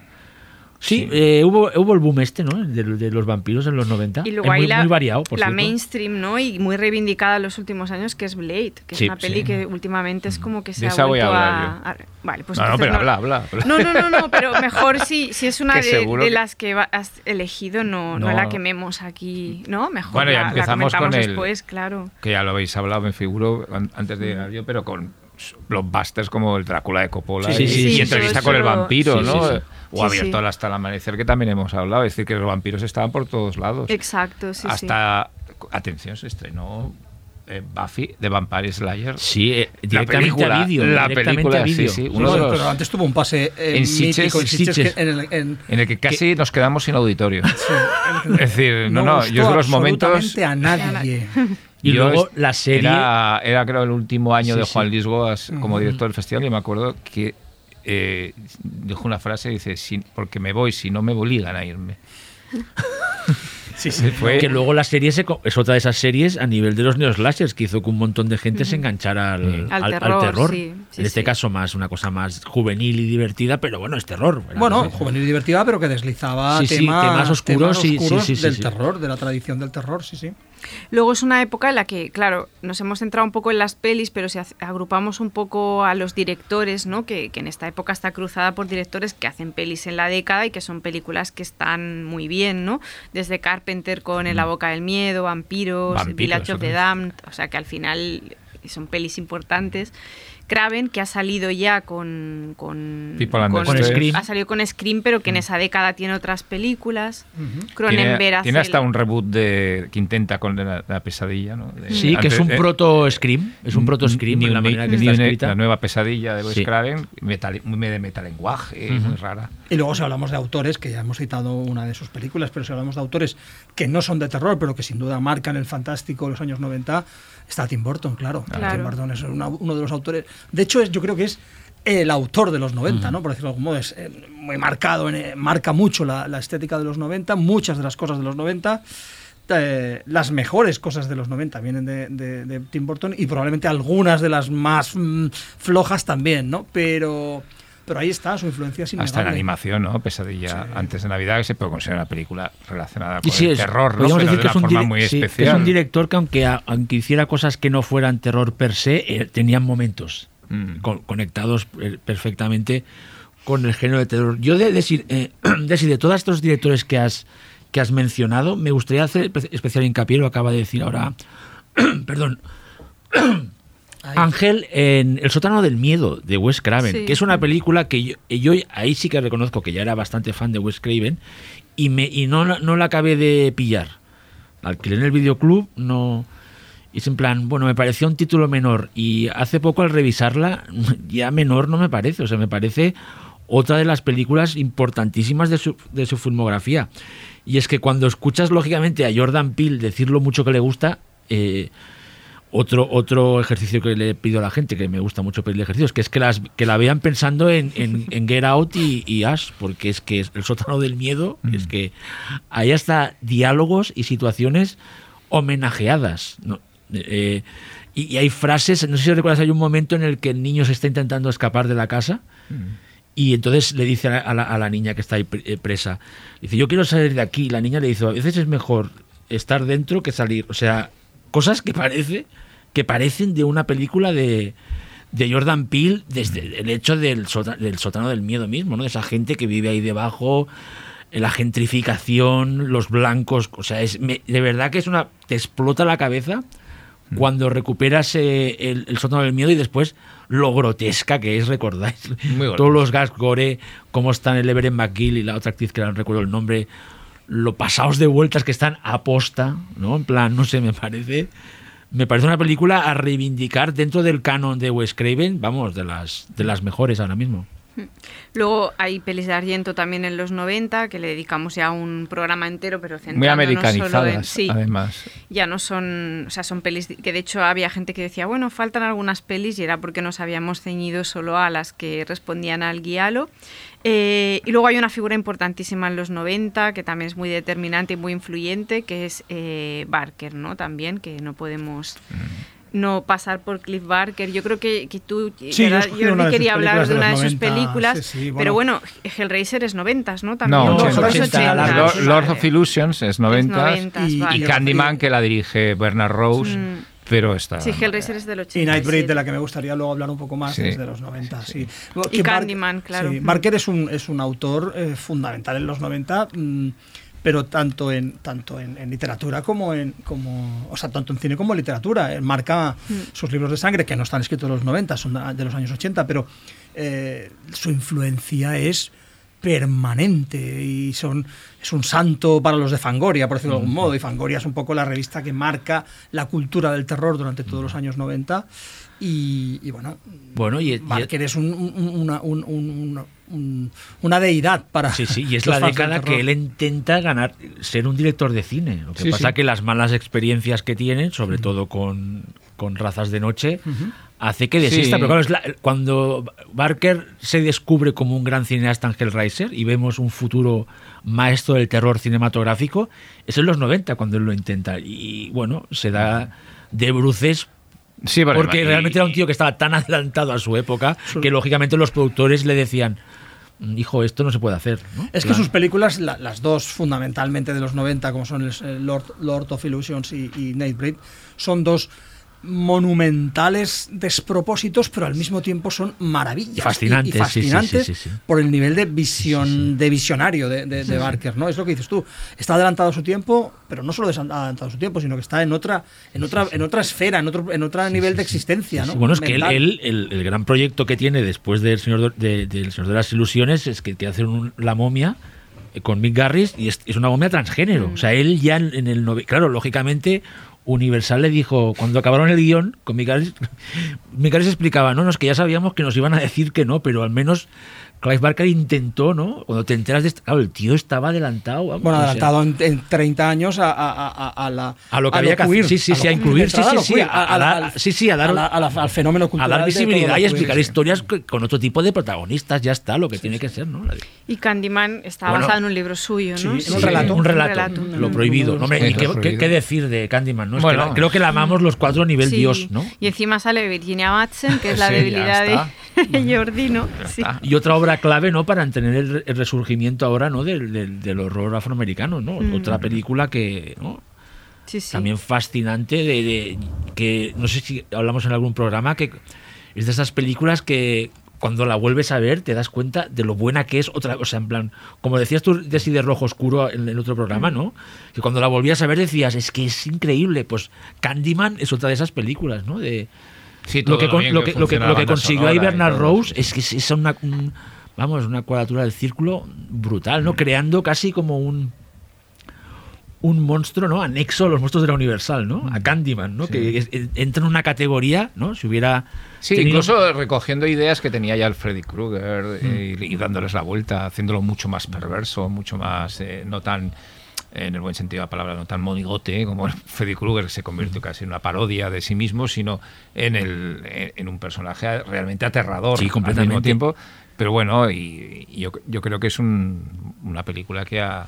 Bueno, de hecho es por eso se hace ahora un remake, ¿no? Por algo será, porque es una película que tiene un recorrido estupendo. Mm. ¿eh? Cómo integrar, bueno, lo- creo que ya hablamos de ella, ¿no? Integrar el, el- el terror urbano, toda la antropología sí, de la, sí, La leyenda urbana. Sí, de la, antropología de la, de la ciudad. y, ¿no? y otra vez, eh, como El Exorcista 3, ese tipo de película donde todo el rato ese rollo, esa maldad, ¿no? Ese mundo que está podrido, es que, es que no hay ni un asidero, ¿sabes? De, de No, desde luz. la de propia película- relación de la protagonista con su, su, su pareja, todo, Sí, todo sí, es sí, sí, muy. Que siempre a mí me gusta decir que es una especie de lógicamente no, no lo es no pero como es como una especie de versión librísima de, de- de la novia de Frankenstein no porque es Sí. es es eh, Candyman buscando una novia no en este caso ella que se quede no que tiene esa fascinación no por por Sí, ese per- no sé me ha parecido siempre como muy novia de Frankenstein y por eso le veo ese rollo a la vez tan clásico, ¿no? Pero bueno, es una película que, vamos, cinco estrellas, estamos de acuerdo, ¿no? Cinco estrellas de Letterboxd tiene esta película. Exacto. David Lynch también en la época, evidentemente, arrastra a Twin Peaks, ¿no? Que Sí, es- también hombre. llega a los 90. Hay Twin, eh, Y los claro, lo que no, no vamos a- y también el Twin Peaks Fuego camina conmigo, pero yo creo que de Lynch hemos hablado Ya ya, hemos hablado tanto, mucho. hemos hecho un especial y todo. No, no creo que, que haga falta dedicarle, dedicarle un, un- un espacio Lo que ahora. sí que estaría bien es Carpenter, ¿no? Que tiene unos 90 majos, majos. Aunque ya hemos hablado un poco, ¿no? Eh, Sí. sí, de Carpenter ya lo... lo- lo- Sí, hablamos ya en el error cósmico, no hicimos... No, ya que hace un momento hemos Hace hablado un un poco momento, de sí. Carpenter, Xavi. Bueno, sí de, sí, sí, de La Boca del Miedo, Miedo. que es una película, yo creo que está entre lo mejor que ha hecho eh, prácticamente en su filmografía. Vampiros. Y Vampiros, que a mí me encanta, es otra de esas que mira, cuanto más del- la veo, más del- me gusta. O del reboot, ¿no? Sí. Hay- Y, y Bi- Billies of the Darknet, que está mucho mejor que lo que dicen. Y luego hay una peli que queda un poco descolgada a pesar de lo influyente que es y que, y que bueno que va a ser determinante para los años posteriores, que es The Blair Witch Project, que es una peli de los 90 y que no sabíamos muy bien cómo agruparla, pero, pero bueno, creo que es una peli fundamental y que también contribuye a esto de que la gente se enganche al Sí. terror, ¿no? Bueno, lo que, lo que hablaba yo al principio del programa, que las- algunas de las grandes, o la mayoría de grandes eh, gé- subgéneros y temáticas del terror del, del siglo XXI viene del- de los 90, una de ellas es Blair Witch, Claro. que Mm. aunque es verdad que antes, para que nadie se enfade conmigo, ya existía el, el metraje encontrado, habían algunas cosas, es, es el metraje encontrado moderno empieza con Blair Witch Project. Y claro, es que aún es quizás es el subgénero como te permite hacerlo con tan poco dinero que, que se sigue haciendo. Claro, Blair Witch es 99. Es, ya es final, sí que es verdad No, que pero, ya no- nos pero- pilla pero es, o sea, es Sí. una película, como después hablaremos de The Ring, que inician ellos, ellos mismos se inventan casi un subgénero. O sea, en plan.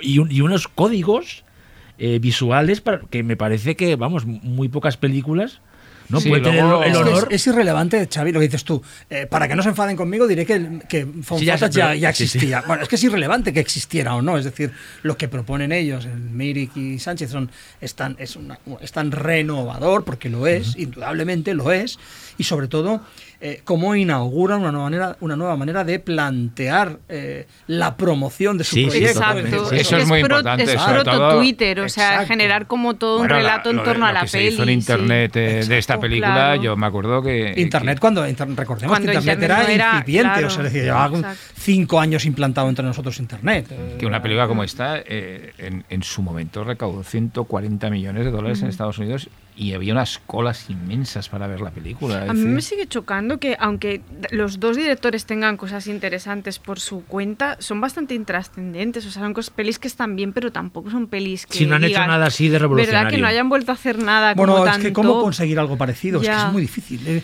Es realmente una película revolucionaria. Mm. Eh, Más que una película es un fenómeno cinematográfico revolucionario. Entonces, Mm. claro, es imposible este- estar a la altura de eso ya. Sí, yo creo que como es parte un experimento, eh, pues a veces un experimento te puede salir fatal o salirte de manera perfecta, ¿no? Y ellos, pues lo que decís vosotros, en de todas las esta estrategia de marketing, ¿no? Eh, por si alguien no lo conoce, el documental que estrenaron antes en un canal, no recuerdo en qué canal de Estados Unidos, sobre la, sobre el- el- la leyenda, según ellos, auténtica de, de, la, de, la, de la bruja de Blair, que es un- a mí me parece uno de los mejores falsos documentales que he visto nunca. Que duran los 50 minutos, que suele estar siempre incluido en cualquier edición, que, eh, y la recomiendo mucho. Porque es que es alucinante lo bien explicado que está y cómo te la cuel, cómo se la colaron a, cuela. a la gente, ¿no? Que, eh, o sea, no sé, es como es un encaje de bolillos tan perfecto, de decirlo que es, yo creo que no han podido repetirlo porque es que es imposible repetir el hecho de que las redes sociales ahora no permitirían que el, engaño durara tanto.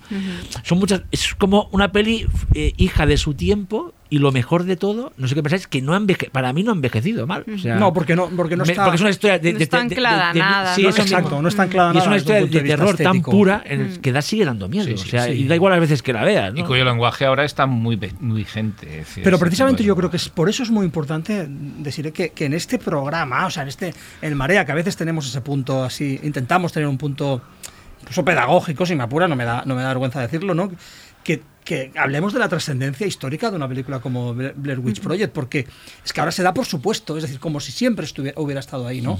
Y es un cambio radical en, en- en un montón de cosas, ¿no? Por eso es importante decir, no, no, esta película revolucionó muchas claro, cosas. sí. Y otro fenómeno de masas, ¿no? Sí, además se queda ahí al final de la década un poco como diciendo, bueno, aquí van a pasar cosas, ¿no? Es decir, esto, esto es el principio de, de algo eh, que, bueno, en cierta manera sí que se produjo y que quizá tuvo luego unas repercusiones eh, algo más tardías, pero sí que generó una serie de películas muy en la línea. Y, y todo un fenómeno, ¿no? Que es el, el- el terror en directo, el found Sí, footage, la- son diferentes formas de, de- y que sigue hoy. Sí, sigue sí, con y que, estas se, y que se de- niega a morir. O sea, No, no. Es, es que sigue, seguimos sí, en, sí, ese, sí. en ese Sí, sí, sí, igual.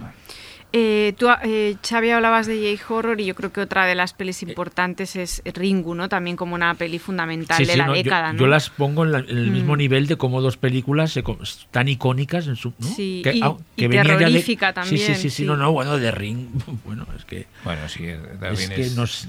Yo creo que, des- que descubre al, al- al gran público, porque a través de festivales, sobre todo en Occidente, pero eh, el, te- el terror japonés, ¿no? Es decir, el- porque hasta ahora era algo que se conocía más, pues la ciencia ficción, la- el anime, muchas veces, pero el terror japonés eh, y la forma de llevarlo a la pantalla de una manera además contemporánea, porque siempre había estado relacionado un poco con el Kwaidan Eiga, que, que era muy de época, era, era, pues la película de Kobayashi, ¿no? Sí, Kwaidan, sí, que es una obra sí, sí, maestra los fantasmas absoluta. japoneses. Los fantasmas japoneses, pero aquí no, aquí es una... Y además con un, con un gimmick en aquel momento muy de moda, que era la cinta de VHS, ¿no? Que hoy podía ser otra cosa. Pero, el, pero bueno, el- es una película absolutamente fundamental. Y yo también diría como Cure de, Claro, de de Kiyoshi Kurosawa. Mm. que quizás es uno de los psicothrillers más es absolutamente terrorífico, aterradores. Que, Y con la cosa existencialista, ¿no? Que va a desplegar ahí en toda su filmografía. Sí, que yo tengo que reconocer, no sé si te pasó a ti, Desi, que yo en esa época me, a mí me abrió un nuevo mundo. Mm. Sí. O sea, a mí con que tendría 23 años o 20... Fue como querer empezar a ver to- cine japonés de género, de, de- de- o sea, investigar, ¿no? De, de como, ¿y esto ¿no? de dónde ha salido, no? Esto que me fas- una fascinación absoluta. ¿Y qué ha pasado con el terror japonés? Esto da para otro Igual tema, pero... Ángel, que está más puesto, te Pues puede que decir. se ha diluido muchísimo, es decir, el- yo creo que se repitió mucho, se, se- se hizo demasiadas secuelas e también, imitaciones. Los remakes le hicieron bastante daño, a Mm. pesar de que el remake de The Ring es muy bueno, a mi modo de ver, la del Gore Sí, sí, sí. me parece Mm, un sí, es extraordinario remake. Pero sí que se repite, por ejemplo, el de Cairo, que para mí es una obra maestra de, de, de Kiyoshi Kurosawa, el remake es tremendo, tremendamente malo. Malo, sí. Pero, eh, es decir, entonces, bueno, se, y se hicieron secuelas del remake y bueno, ya la cosa ya... se- entró un poco en la parodia, ¿no? De la, de la, de la señora con el pelo largo. Pero, a pesar hacía un de poco- eso- Y luego mucha influencia repetida en el cine americano que imitaban ese tipo de terror, ¿no? Y que al final... Y tampoco ha salido una un nuevo terror en, Como una nueva en Japón, sensación, una nueva director no o- ha salido, ¿no? Está aproximadamente Kiyoshi Kurosawa Sigue haciendo continúa cosas, ahí. claro. mm.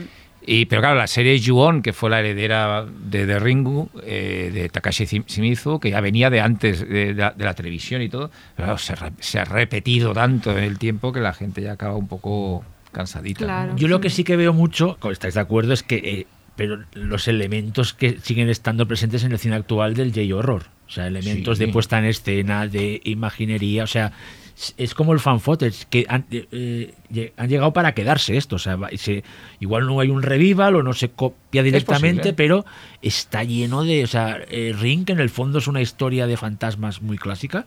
De hecho, hablamos siempre de que es muy al final de la escalera.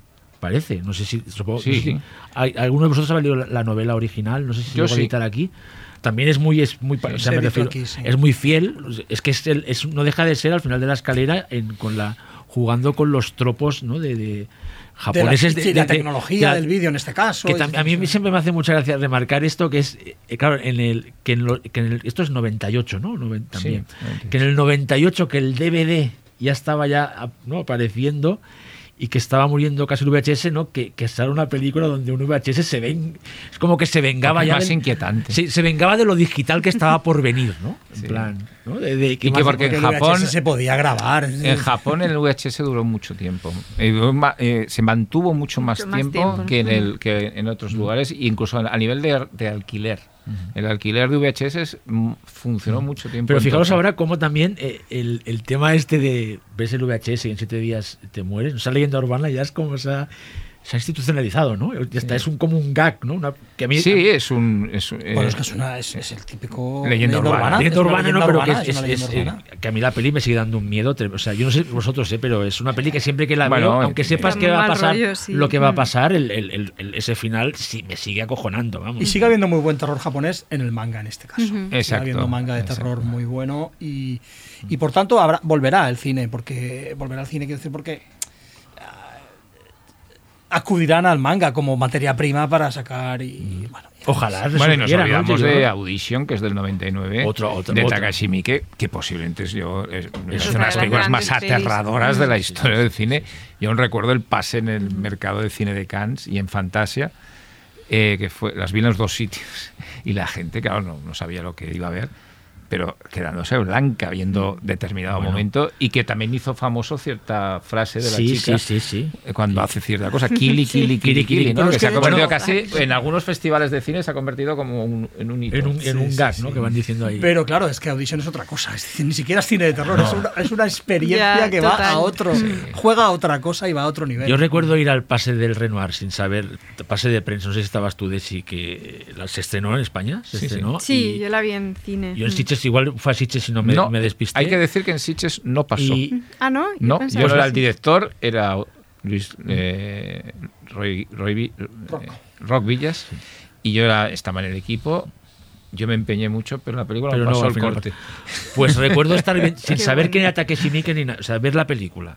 Y la primera, cuando se ve por primera vez el, la- el saco ese con alguien moviéndose, pensé, ¿esto qué estoy viendo? Sí, sí. Fascinado, pero a la vez, ¿qué estoy viendo? ¿no? En plan, esas películas de que no sé si ahora se puede igu- igualar este efecto de descubrimiento, de decir, ¿qué es? Como no Sí, he visto hombre, hay, nada, pelicu- hay películas que tienen puntos así, pero, ¿eh? pero, pero, vamos, eh. pero en plan de otra de esas experiencias de que te cambiaba la vida, ¿eh? Realmente, de ver cosas Bueno, hay diferentes. determinada escena en medio de, de- de- de la película de Thaler, de Craig Thaler, de Bon Tomahawk, que, Sí, sí, que- que el efecto es el mismo para el público. ¿eh? Por- Sí, que sí, pasa es que ya están muy interiorizadas, pero bueno. Yo cerraría este bloque, aunque hay- soy consciente de que hay pelis importantes que eh, siguen pendientes, pero las voy a retomar en el siguiente, porque Ángel, por ejemplo, sus pelis elegidas ya las hemos, las hemos comentado a lo Sí. largo de este rato, con lo que te voy a atribuir otras que también eh. son favoritas tuyas y ¿cómo- no hemos hablado. es, no? voy a ejercer de director aquí hasta las últimas consecuencias. Te voy a pasar unas cuantas Qué ahora. miedo. Y, pero sí que me gustaría hacer un apunte sobre cierto despertar del terror español en los 90, al menos con tres pelis que son importantes, que son por un lado, evidentemente, El Día de la Bestia de Alex de la Iglesia, 99.9 de Agustí Villaronga, que es otra, una peli de la que ya hemos hablado, no recuerdo, ah, en el del En el terror raro, ¿no? De en el- español. Sí, el sí, cine- sí. cine español. Y Los sin nombre de Jauma, que de Jauma Balaguero, a quien mandamos un abrazo muy grande, que, que también es una peli importante y una peli que un poco anima a otra a una generación Bueno, yo creo que abre la puerta a una gran ahí, generación que sí. explotará en, el- Mm. en los 2000, ¿no? Es decir, el mismo Yauma, evidentemente, eh, Paco Plaza, Y nos olvidamos una y- importante. y Bayona y Sí, todo que es eso. que ¿no? es Memo- tesis. Y memorias, de un, y Memorias de un ángel caído también. Mm. Sí, que fue también. una- otra película que esta es de las que se está revalorizando más No, no, ahora, y me ¿no? parece Mm. que es fantástica. También terror religioso, por cierto. terror religioso muy, muy milenarista, sí, es decir, es del, Ujú. del fin del milenio y, y una película es- espléndida. Bueno, es la época que, ¿no? que ven hacer lo que ahora es ya una, una- una cosa bastante establecida, ¿no? Sí, pero yo de todos modos, hoy no sé con quién lo hablaba, que echo un poco de menos ¿eh? que todos estos directores hagan terror, terror otra vez. Es decir, que, por ejemplo, a mí se me pregunta mucho por qué hay pocas chicas que hacen terror en España. Y pienso, es que tampoco hay tantos chicos ahora haciendo terror en España. Es verdad que, Sí, es verdad. que Alex ha hecho la serie, que, que Paco tiene pendiente estreno La Abuela, Miguel Ángel Vivas sigue haciendo... Pero no te salen Sí, tantos hay- no hay- nombres. no hay muchos, hay. Directores que hacían terror, como Bayona o como Yauma, llevan un tiempo que tampoco hacen O terror. Amenábar, o ¿no? Amenábar, ¿no? Que hacen otro tipo de pelis, con lo que tampoco es un momento. Y hay algunas cosas así más pequeñas, muchas de de ellas que van a plataformas y así, pero que son como híbridos, ¿no? Son al final thrillers con algún elemento de terror, pero no son pelis de terror tampoco. Sí, es como que se ha perdido ahí un poco, Sí. ¿no? La industria que había. Fresnadillo o- no ha vuelto a hacer tampoco nada, ¿no? Es como que Nacho hace tipo que nos rueda Vigalondo, ¿no? Y también es más fantástico que terror lo que hace. Coldo está en otras movidas también, aunque hiciera Caminantes que sí que tocaba con el terror, no sé. Sí, lo, todo lo que hay es industrialmente, digamos, muy, alguna cosa muy interesante, Pero pero, más que hibridado, falta ¿no? de, de eso, eh, lo- lo- el, ¿Verdad? lo- el potencial que se le veía a un Los Sin Nombre Mm. o, a, o a aquel película de esta década, de que es 90, vaya, digamos, la de, de Memoria de Ángel Caído 99.9, ¿no? que eran películas que, bueno, eh, y tesis, ¿no? Decías, "Uf, aquí hay Mm. Sí, algo, aquí ¿no? Pero maneras, ahora no. Para nosotros, Desi, para ti, para mí, el Día de la Bestia, o ir a- Mm. y poder ir al cine a ver películas como el, en el estreno, ¿no? El Día de la Sí, Bestia. era un y lo sin nombre fue. claro. para- yo lo viví como algo en plan, por fin Sí. Puedo, ir, puedo ir a ver una película de terror española al cine ¿no? Y, y disfrutarla, ¿no? Sí, sí, fue un evento. vamos. Y crear como mis propios ídolos del terror de, de aquí. Pues si os parece, eh, pasamos al siguiente bloque.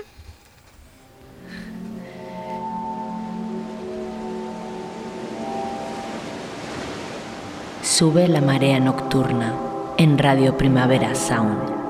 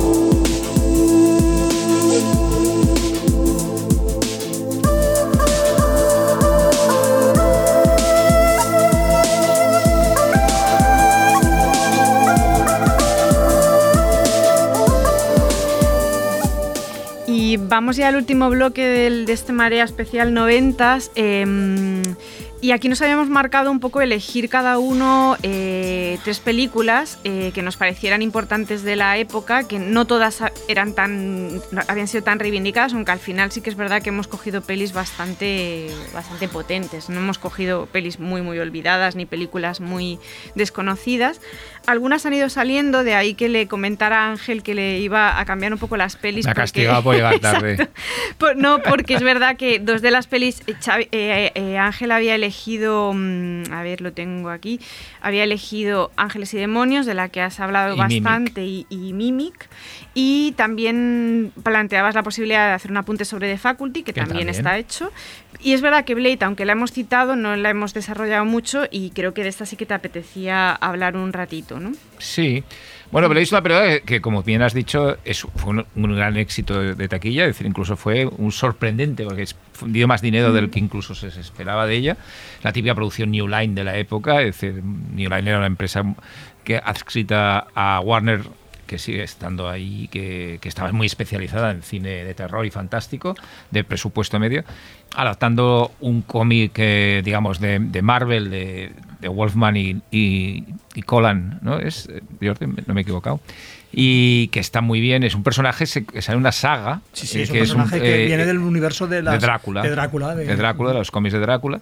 Y, y bueno, y tuvo la, la- la- la- la gran idea. Stephen Norrington, que era un director que prometía mucho y se fue al garete un poco, pero que a mí me, me hacía gracia cómo rodaba, muy eh, con mucha adrenalina, muy sentido de acción, eh, hasta un punto videoclipero, pero que molaba bastante. Y, y luego la- el gran acierto de casting de, de un Wesley Snipes que estaba ni que pintado para el personaje de Blade, del cazavampiros, mitad vampiro, mitad humano. Además, ah, eh, secundado por un gran Chris Christopherson eh, en el papel de Whistler, eh, la- el, el, digamos, el, el- el jefe de, de esa, Y, y- esa y cultura. uno de los mejores villanos de los 90, Sí, ¿no? Stephen Dorff. Stephen Dorff. Stephen Dorff, Stephen eh, Dorff. Exacto. ¿Qué podemos- A mí lo que me hace gracia de Blade Yo tengo una foto con Stephen Sí, Dorff, ¿eh? es que es- y con Lucas Haas, que era como sí. mi otro héroe. Pero Stephen... es que estaba, estuvo muy de moda Stephen Dorff. Es que fue como... Y cuando cayó, fue al rescate ahí Sofía Coppola Sí. para que no nos olvidáramos de él. que está fantástico. Está por increíble cierto, esa peli, sí. No, y no, lo que tiene Blade es que, bueno, es una película primero muy violenta, ¿no? Es decir, es, eh, sorprende lo, eh, muy violenta, muy sádica en muchos momentos, con vampiros bastante poco políticamente correctos, eh, entre ellos incluso que se- tienen unos odios, me acuerdo de la muerte de Udo Kier eh, a manos de Stephen Dorff, y aquel vampiro enorme, obeso, Sí, sí. que es una escena eh, un poco incluso Seven, ¿no? Es decir, Y Tracy Lords por ahí también. Lords. Como Bueno, es una película que es una fiesta. A- Hoy en día quizás se eche un poco eh, algún efecto CGI que está un poquito pues eh, obsoleto, pero aún así tiene también efectos prácticos muy chulos todavía, es decir, y aguantan muy bien. Y luego tiene esa visión del- de los superhéroes tan oscura, tan típica de los 90, ¿no? Eh, que estaba en, en Darkman, ¿no? de Sam Raimi, eh, lindante con el cine de terror, que estaba en Batman Returns de Tim Burton y que está, y luego nos hablará Jordi, de En Trazas de Noche, ¿no? que ser una película de superhéroes en algunos momentos, oscuros, ¿no? Y, y lindantes con el terror. Yo creo que es una película que... El problema que ha tenido Blade es que ha vivido luego a la sombra de la segunda parte, de- dirigida por Guillermo del Toro, que es espléndida, y que le ha- la, la apagó un poco, ¿no? Y ahora ha vuelto, ahora está volviendo un poco a relucir por sí misma, ¿no? Porque realmente eh, como planteamiento de una película, ahora que hablamos tanto de Marvel, una película de superhéroes, de un superhéroe muy especial, está muy bien. Es como la- una película canónica de primera película de un superhéroe, ¿no? De, de- sobre el origen, eh, la car- las características de un tipo que, que no deja de ser un superhéroe muy particular y un universo fascinante a los que nos gustan los vampiros, claro. Es decir, que me parece un... Esto que dices de los superhéroes, hay una cosa como el, que ayer viendo La mano que mece la cuna, que es verdad que muchos de estos thrillers también de terror de los eh, 90, un poco al villano te lo confeccionaban un poco con lógica del origen de un villano de verdad. Sí, sí, que tiene una historia de detrás, sí, sí, Superhéroes, sí, sí, sí. siempre había como una historia con fotos Un y, poco y se construía hasta físicamente cambiaba. Ese- El pasado de, Revo- de Rebeca de Mornay en, en La mano que Toda su historia está contada como una mala de película de superhéroes, eso es muy gracioso. Y la otra peli que, que te quería atribuir, una lo hago egoístamente porque es una peli de la que me has hablado tú y yo no he visto y me, me ha interesado mucho, que es Kiss, Sí. la de Lynn Stopkevich. Sí, que nos da no- pie un poco no la- hablar de todas las yo no directoras, visto las directoras que Mm. hicieron terror en los 90, ¿no? 90, Que ahí ya hubo un movimiento, ¿no? Sí, porque nos habíamos olvidado de una, que es Poison Ivy, que es noventas también. Sí. La de Cat, Shea, ¿no? Es de, Sí. es de los 90 también. Bueno, a mí una que me encanta, por ejemplo, que es eh, Cementerio Viviente 2 de Mary Lambert, que me parece una secuela divertidísima, Divertidísima. Y tronadísima. te gusta con- mucho Ghost in the Machine también. También, también, de Rachel Trala. Y que eh, Cemetery 2 tiene una de las mejores interpretaciones de Clancy Brown. Que, es un, que me alegro que es un actor que nunca ha También perdido. de la agencia de Xavi. Sí, Exacto, la- está que es un- uno nuevo representado- que ahora mismo, a ver, nunca ha estado olvidado, No, pero ahora está. tiene como un resurgimiento Sí, sí. y que me pone súper feliz que Clancy Brown esté ahora. Y, y en Pet Sementary 2 echa mano de todo su lado más slapstick, Es muy rara. Y ¿eh? como decimos- policía zombie, Es divertidísimo. muy rara esa película. Es muy rara, y pero- cuando, y cuando, perdona, ¿eh? Es con Edward Furlong. cu- Cuando hicimos el especial eh, terror femenino, re- os recuerdo que yo una de las películas que reivindiqué fue la Office Killer de Cindy Sherman, Sí, que sí, es que está muy 97, bien, ¿eh? que es maravillosa, sí. ¿verdad? que es, que es- muy divertida. sí, no sé si recordáis, rara. se metió en el, en el, en el Neo Slasher y es que no, va por libre. Hombre, porque, claro, porque es una película tan extraña, ¿no? Sí, con las- es tan, tan, tan, tan Sí. rara, ¿no? Que está bien que Jordi la recuerde porque Cindy es una- Sherman, además, un- una estrella de la, del arte más radical, ¿no? Sí, Vamos, sí. está muy bien. Y aunque está ya a, a- a cambiar, ya a final de década, en el 99 es Ravenous de Antonia Vir, que es fantástica. maravillosa. Que creo que ya la- Sí. esta ya hablamos bien de ella. que- En el especial de terror de mujeres, yo Sí, creo sí, que pero Sí, es- bueno, es que está ahí. muy bien y además es una película que... Y lo que decíamos de, de, de Kiss del... Yo esta Sí, no- sí, sí, la es que esa no la vosotros, conozco yo, tampoco, para mí es un Es que no descubrimiento. es raro, es una película que en España no se estrenó, se pasó en Sitges, eh, fue un éxito en el festival, pero nadie la compró. ¿Esta la tienes tú? Sí. Ah, pues te la pediré. Estamos aquí Físico, traficando físico en directo. la Esta no la, no la Tengo la copia de- en DVD. ¿Tú la has Eh, visto, Jordi? No. Yo tampoco. Y trata de Molly Parker, que es una actriz que también era muy de la época. eh, bueno, te- desarrolla una atracción sexual, claramente sexual, por los muertos, por los cadáveres. De- es un necromantic elegante, digamos, y poético, y con, eh, pero no deja de ser una película de necrofilia y una historia de amor dentro de esa historia de necrofilia que desarrolla la protagonista, muy trágica y muy terrible. la Fíjate película ahora- es muy, muy, muy interesante. muy la interesante. portada del DVD, de golpe sí que la he visto clarísimamente. Si ahora os la enseño. Sí, es muy famosa. ¿Verdad? Sí, Es- sí. El, vista así, sí, la, la otra, la original, no, pero esta sí. Pues es una película que, que está muy bien, que además ella es una, una pena porque es una directora que parecía que prometía muchísimo. Hizo una película muy interesante después que era Suspicious River, una película que se estrenó en circuitos de Art House y que estaba muy bien, era como un thriller también un poco rarete, pero, pero que con elementos muy inquietantes. Pero luego ya no, no ha acabado de. Se, se diluyó bastante, acabó haciendo episodios de series, está ahí, pero no prometía mucho. Pues realmente Kids eh, es una película muy, muy, muy, muy bien, muy bien lograda, muy, muy interpretada estupendamente por Molly Parker. Y bueno, una película que, que merece ser rescatada, y como hemos visto que está muy olvidada, ¿no? Y la otra es de la muerte del amore de, eh, Michel Soavi. de Soavi.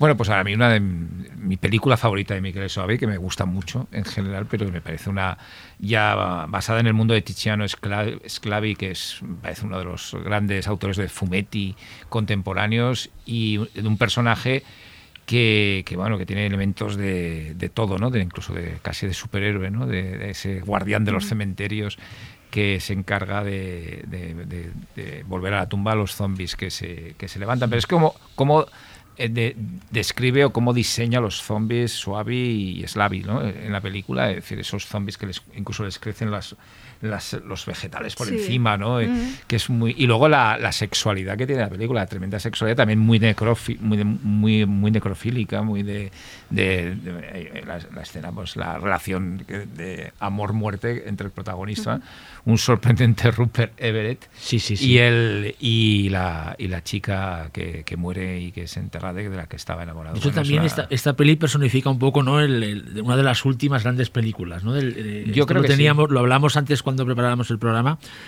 como el cine de terror italiano, que hasta los 80 es muy preponderante y sigue teniendo películas muy importantes, en los 90 se va apagando poco a poco.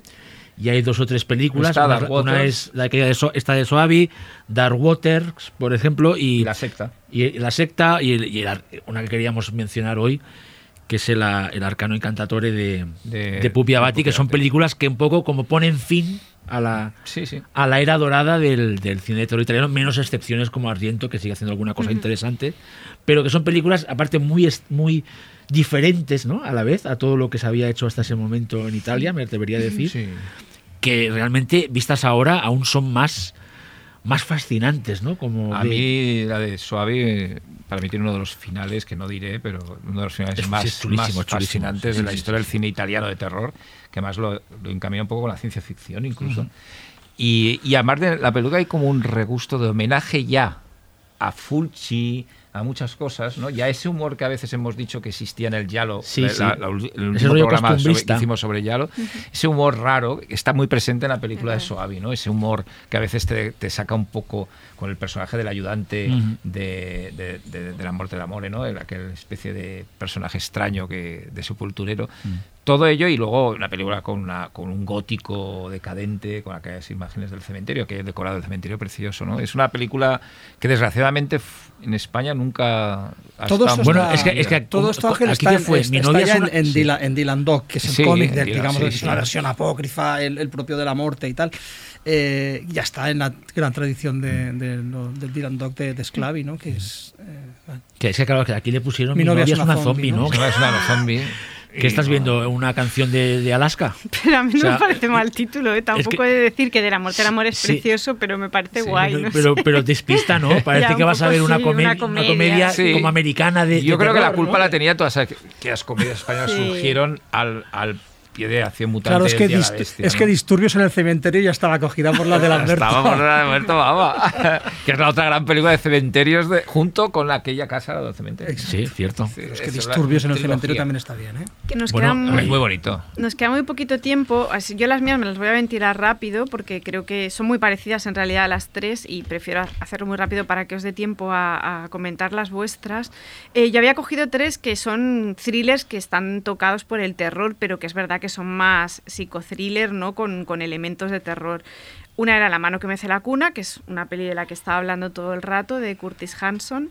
Eh, la otra es Mujer Blanca Soltera Busca, de Barbette Roeder, que me encanta y que brutal. justo hoy puse como en Sí, Twitter y en puesto, Instagram sí. y así, y, y mucha gente me ha escrito en plan, Que es, una que es fan, me sí, sí, sí, flipa, es que es tal, fantástica. con toda la cosa hitchcockiana Mm. y con, con toda esta cosa como del doble y de la identificación y del acoso. Y y que la el, el- y que el bloque de apartamentos es gótico. Exacto. No sé si lo mencionó otro- en otro programa, que Barbeto Reder, el director de fotografía que tenía, era Luciano Toboli de, de Mm. Ardiento. Y en esa película, esos azules, es que es, es el bloque, el, el- el ascensor El- aquel. sí. ¿No? Tan, tan arcaico es que parece una peli de, ter- de terror, Mm. ¿no? Como Tiene una incluso casa. un punto de persona, de, a Mucho, ratos de Bergman, sí, ¿no? sí, Decir, sí. es fantástica, de Y con una cosa medio erótica por ahí en medio, también muy inquietante. Y ¿no? muy La- y la muy es enfermiza, chula, todo ese sí, no, no, erotismo. total. Sí, sí, sí. sí. O sea, no estoy totalmente de acuerdo de sí. Y la otra es otra que quizá no está tan reivindicada, pero que a mí me encanta dentro de esta cosa de los niños malos, que es el buen hijo, la de Rubén, que me parece que está muy bien. O sea, que, que también juega Sí, esta idea de con cómo... Macaulay ahí jugando a darle y el Ayabut como sí, víctimas.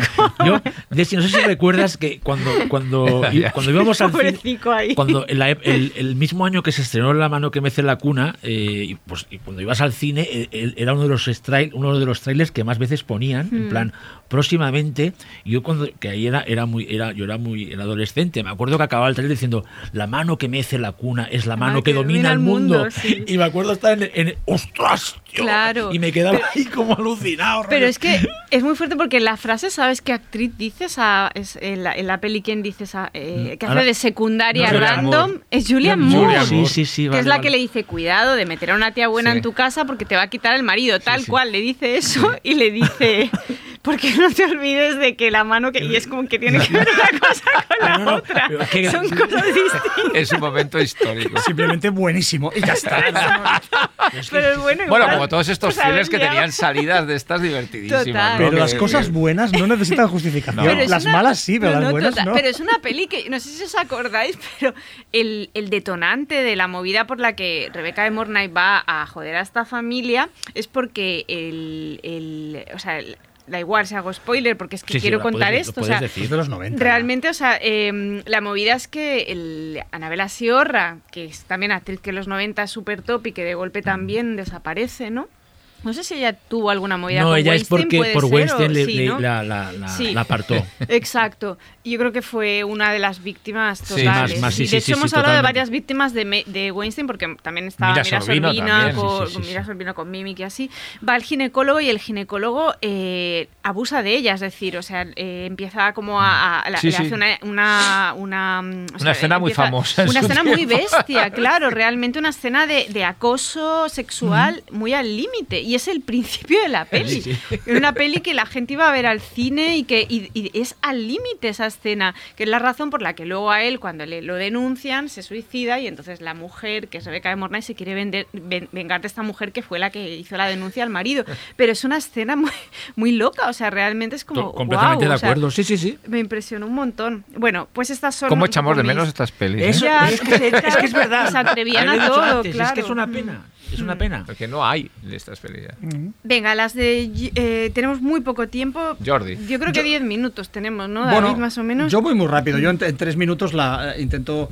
eh, mi selección de. Cuando hablamos de seleccionar tres títulos representativos de los 90 que, que necesitaban cierta reivindicación, eh, yo he elegido tres que son películas muy diferentes, pero que al mismo tiempo tienen cierto eh, aroma, de cierto aire de familia, cierto aire de familia que, que es que son películas que en el fondo hablan sobre mundos eh, ocultos, sobre em, eh, realidades, realidades esquivas y realidades ocultas, sean mentales o sean reales o sean metafísicas o como, como son estos casos. ¿no? Yo- a mí me gusta mucho reivindicar en este caso Razas de Noche, Nightbreed, de, de Cliff Barker, eh, ya hemos hablado de ella, pero es una película que incluso se emparenta con cierto, con cierto cómic de superhéroes, podría ser una historia de, de la editorial Vértigo, del sello Vértigo, de la editorial DC Comics. Bueno, y ¿no? que ya hay varias versiones, ¿no? La última, ¿no? Una de, tre- una de Y- tres y se horas. hicieron cómics de Razas de Sí, sí, Noche. sí, sí, sí, Nightbreed. Razas de Noche es una película muy interesante que lo que plantea es eh, de una manera absolutamente loca, como es clásico en Sí. Cliff Barker, una, una mitología nueva, una mitología completamente nueva que parte de cero. Y no sé si estás de acuerdo. Y no tiene miedo al ridículo. No, no, no. No sé si en, en el diseño de los personajes, de una situación, ¿sabes? Un- alguien que se atreve. Bueno, que eso es Clive Barker, es decir, yo voy a hacer lo que a mí me apetece, ¿no? Y no sé si estás de acuerdo sí. que es atrevida uno- hasta unos límites que hoy la. Y luego eso, que además de crear una, una- una mitología propia, crea todo un mundo, un submundo que existe en paralelo a la realidad, ¿no? Otra película sobre paralela- realidades paralelas o sobre confusiones en la realidad es eh, el único anime de terror del que vamos a hablar en este programa y probablemente en muchos otros, es Perfect Blue de, de Satoshi Kon, del genio querido, queridísimo Satoshi Kon, muerto demasiado pronto. em, que bueno que hace un- un- un- una película de un psicothriller con puntos de giallo con es decir ahí está todo no Es una, una maravilla una una película que vista hoy maestra, sí. una obra maestra vista hoy se ve un, poquito noventera y, y que la animación es un poquito limitada comparado con lo que se ha hecho después pero aún así eh, lo fuerte de Kon que el de Satoshi que era el, el- el- el- el dibujo y la expresividad de los dibujos está ahí potenciada Mira que yo hace poco la, la revisé porque la nombraste para el programa y, y me salieron dos personas en Instagram. Uno me decía Brian De Palma, lógicamente, y otro me decía Black Swan. Es que Sí, es que O sea, no, no, están no. ahí. es que eh, es como para que veáis cómo eh, es, es Lo que pasa es que Aronofsky dijo que no la había visto. Vale. Mm, Es esas cosas de Aronofsky que a veces no se entienden muy bien. ¿eh? Porque dice, no has visto, no has visto Perfect Blue de verdad, pues bien, mucha casualidad. Porque es Sin embargo, Black se declaraba eh, absoluto de- devoto de Aronofsky, de, de Satoshi Kon, porque Exacto. cuando estuvo en Sitges los dos coincidieron y celebraron el cumpleaños Bueno, de Satoshi Kon juntos antes de la proyección de, la, de Fountain. Eh, y anterior producción de la película en el festival había sido de Paprika, es decir, que coincidieron ese mismo día los Pues dos. está claro que estaba mintiendo, vamos. Como un bellaco, además. Sí. Y la tercera, muy breve ya, es, es, eh, una que podríamos haber citado cuando Ángel ha hablado del terror religioso. No es una película religiosa, pero es una película mística, eh, metafísica y con un punto religioso, que es La escalera de Jacob, Jacob Slader. ¿no? La, la película cada vez más reivindicable de Adrian Lyne, un director, por otro lado, que, que en su momento era como un... Un, Un paria. Un paria, un Sí, sí, patán, que sí, nadie consideraba, pero que visto hoy día sus películas, dices, joder, qué bien hechas están. Qué bien hechas están, ¿no? Y con un guion de uno de los grandes gurús del cine metafísico de los años Sí. 90, que es eh, Bruce Joel Rubin, ¿no? que hizo varias películas, incluso ganó un Oscar al mejor guion por Ghost. Eh, pero en este caso hace una película para mí fascinante, que sigue Sí. manteniéndose muy bien. Que Es tiene estupenda. todo lo que nos gusta, un retrato de Nueva York, que ya es de finales de los 80, digamos, no es de los 90, porque la película es muy... mu- eh, eh, inaugura los 90, pero ese Nueva York es todavía el de los... El de los El no gentrificado, vamos. el no gentrificado, el, de- el, el- el pre-Giuliani, casi me atrevería a decir. Y como junta a todos los divers- diversos niveles de realidad, de sueño y de espiritualismo que hay en la película, están combinados de una manera Maravilloso. maravillosa y, y que Tim Robbins está delicioso. como- Otra de las pelis que más se virla también actualmente, Escalera de Jacob, que tiene gracia que fuera el mismo guionista que Ghost. Sí, no. Y luego que, ojo Sí, con sí. toda la imaginería grotesca que tiene la película, por ejemplo, Sí, la sí, secuencia del, del hospital. o de- Sí, sí, sí, Sí, sí, sí. que, que- que es pues, esa secuencia de, de ese infierno dantesco. eh, bueno, muy interesante. Una obra De maestra. hecho, Vale. Ghost, otra peli de terror de los 90, Es ¿no? verdad.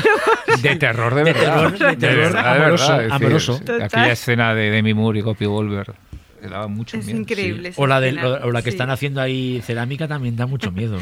Las Y Patrick Swayze daba Las mucho tuyas. Tienes tres minutos. Fácil. Para. Mira, para- yo, Yo necesito un, luego un minuto eh, para si me quedo Sí, yo sin creo que- tiempo, voy, a, voy, a ir rápido. A ver, David está yo, he- yo he plan- elegido eh, eh, Mortal Zombie, que es como se conoció esta, esta película de Brian Yuzna, que Brian Yuzna es una- un director que admiro y creo que deberíamos hablar más Todo de, este programa solo para hablar de Mortal de Mortal Zombie. Zombie, porque es una película que eh, se estrenó aquí directamente a vídeo y primero porque me parece una de las mejores películas de zombies de los de los 90, una de las más originales, o sea, me parece... Y Gore. Meli- y Gore, eh, eh, con un- una reunión de, de- de maestros de los efectos especiales, Steve Johnson, Bar Mixon, Wayne Todd, o sea, están...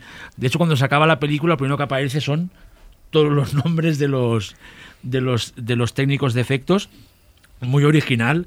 La idea esta que la zombie protagonista, una excelente, una de las mejores zombies de la historia, Melinda Clark, para no tener ganas de comer carne humana, se inflige... eh, eh, de- inflige eh, Sí, eh, castigos. daño, o sea, el rollo Se sadomaso en plan y tiene esta estética de, de- de gótica tan de los 90 que ha marcado a- que marcó a toda una generación no sé Si te recuerdas, en la primera de Regreso a los Muertos Vivientes hay un personaje de gótica que Sí. parece la misma. sí sí sí que es verdad En- sí que es verdad cierta manera. y, y también la elegida para hablar mínimamente y reivindicar ese, ese terror que salía directamente al videoclub, que es icónico. O sea, es que las sobre todo a nivel de la Full Moon, las gran- grandes sagas a nivel de videoclub como son Subespecies, los Puppet Masters, hay tantas películas que salieron directamente a vídeo en, los, en los 90 que, que fueron tan, tan importantes y han marcado a, a tantos chavales y chavalas en la época, ¿no? Que me, parecía que, estaría, que estaba bien por reivindicar esa época. Después, me gustaría reivindicar muy fuertemente, porque también son cinco estrellas en Letterbox, que es el Verótica de los 90, que es Boxing Elena de Jennifer Lynch. Para mí una obra maestra del delirio absoluto. Pero es buena, de verdad. Para mí, no, no, para mí, no, ¿eh? sí, para mí también, es buenísima. Eh, que al revisarla esta misma semana, estaba viendo ahí a, yo qué sé, él de Buñuel, por ejemplo. Aparte O sea, es una es- peli muy pertinente porque es una peli sobre la masculinidad tóxica y cómo la tía es capaz de dejarse eh, convertir en lo que se acaba Sí, sí. convirtiendo por, por demostrar que es más fuerte y, que él. y la sea, manera en que parodia tanto a Julia- Mm. el personaje de Julian Sands como el de Bill Paxton, cada No, uno no, en su, en su rol de, sí. de hombres hetero, realmente me parece una película que urge mucho reivindicar, de- no, recuperarla, y, porque es una película que, ¿os acordáis? Por la polémica que hubo en, en los 90, Mm. por las cosas que se supone que le hacían a Sheryl Fenn, que después cuando ves la peli, pues tampoco me refiero, no es tan escandaloso, entró como a ser una peli realmente mal, una- una- uno de esos casos raros de peli maldita de verdad de los 90, ¿no? Denostada, que me parece que hay que volver a mirarla porque eh, tanto el humor este que tiene salvajísimo como toda la parte grotesca es brutal. Y la última que me gustaría hablar rápidamente es Avid de Larry Fessenden, que la he comentado antes, que es que vamos, me parece, aparte, es el como el inicio de, la- de la- de lo que estamos viviendo ahora en el cine de terror indie americano. Larry Fessenden es un poco como el Roger Corman de, esa generación para el terror indie. Es una película otra vez, se lo comentaba a Ángel cuando estábamos prepa- preparando el programa, lo bien que se aguanta esa visión que da de Nueva York ya del 96-95, que realmente aunque puedas aparentarse, como decía Ferrara, va por libre la manera en que cuenta la historia, esos personajes tan creíbles, la cantidad de capas de interpretación que tú puedes pensar sobre el hecho de que él se convierta en un vampiro, o si su pareja o esa, esa- mujer de la que se enamora es un vampiro. Es una película que me sigue fascinando a niveles brutales y que a pesar de que dura dos horas, es increíble. O sea, es un- te entras en ese Nueva York diferente de una manera brutal, te lo dan 16.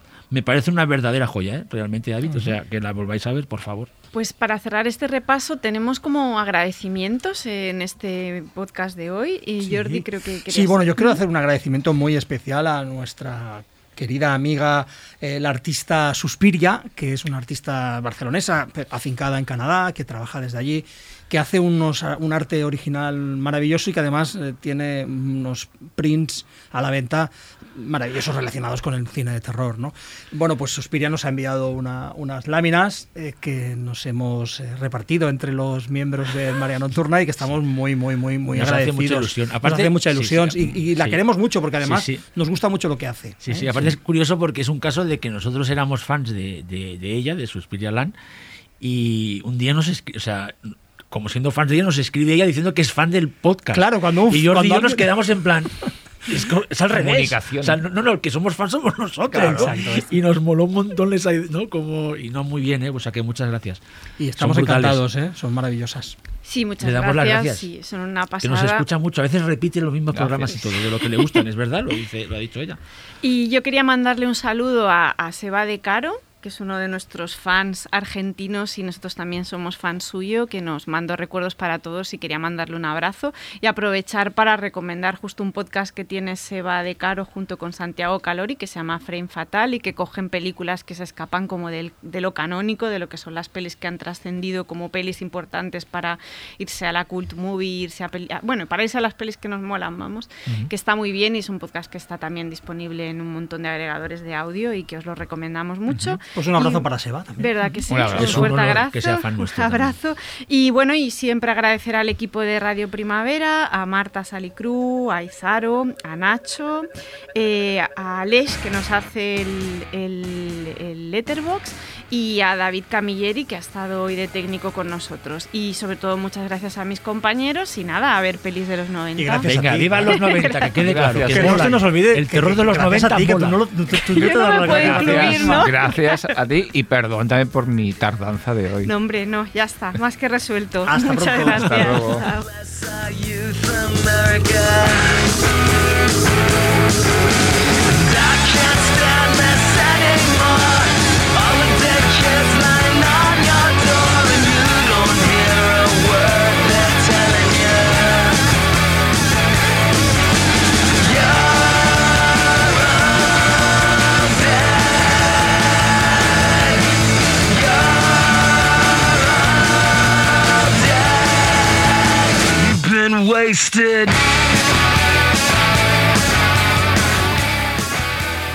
Radio Primavera Sound. Powered by SEAT.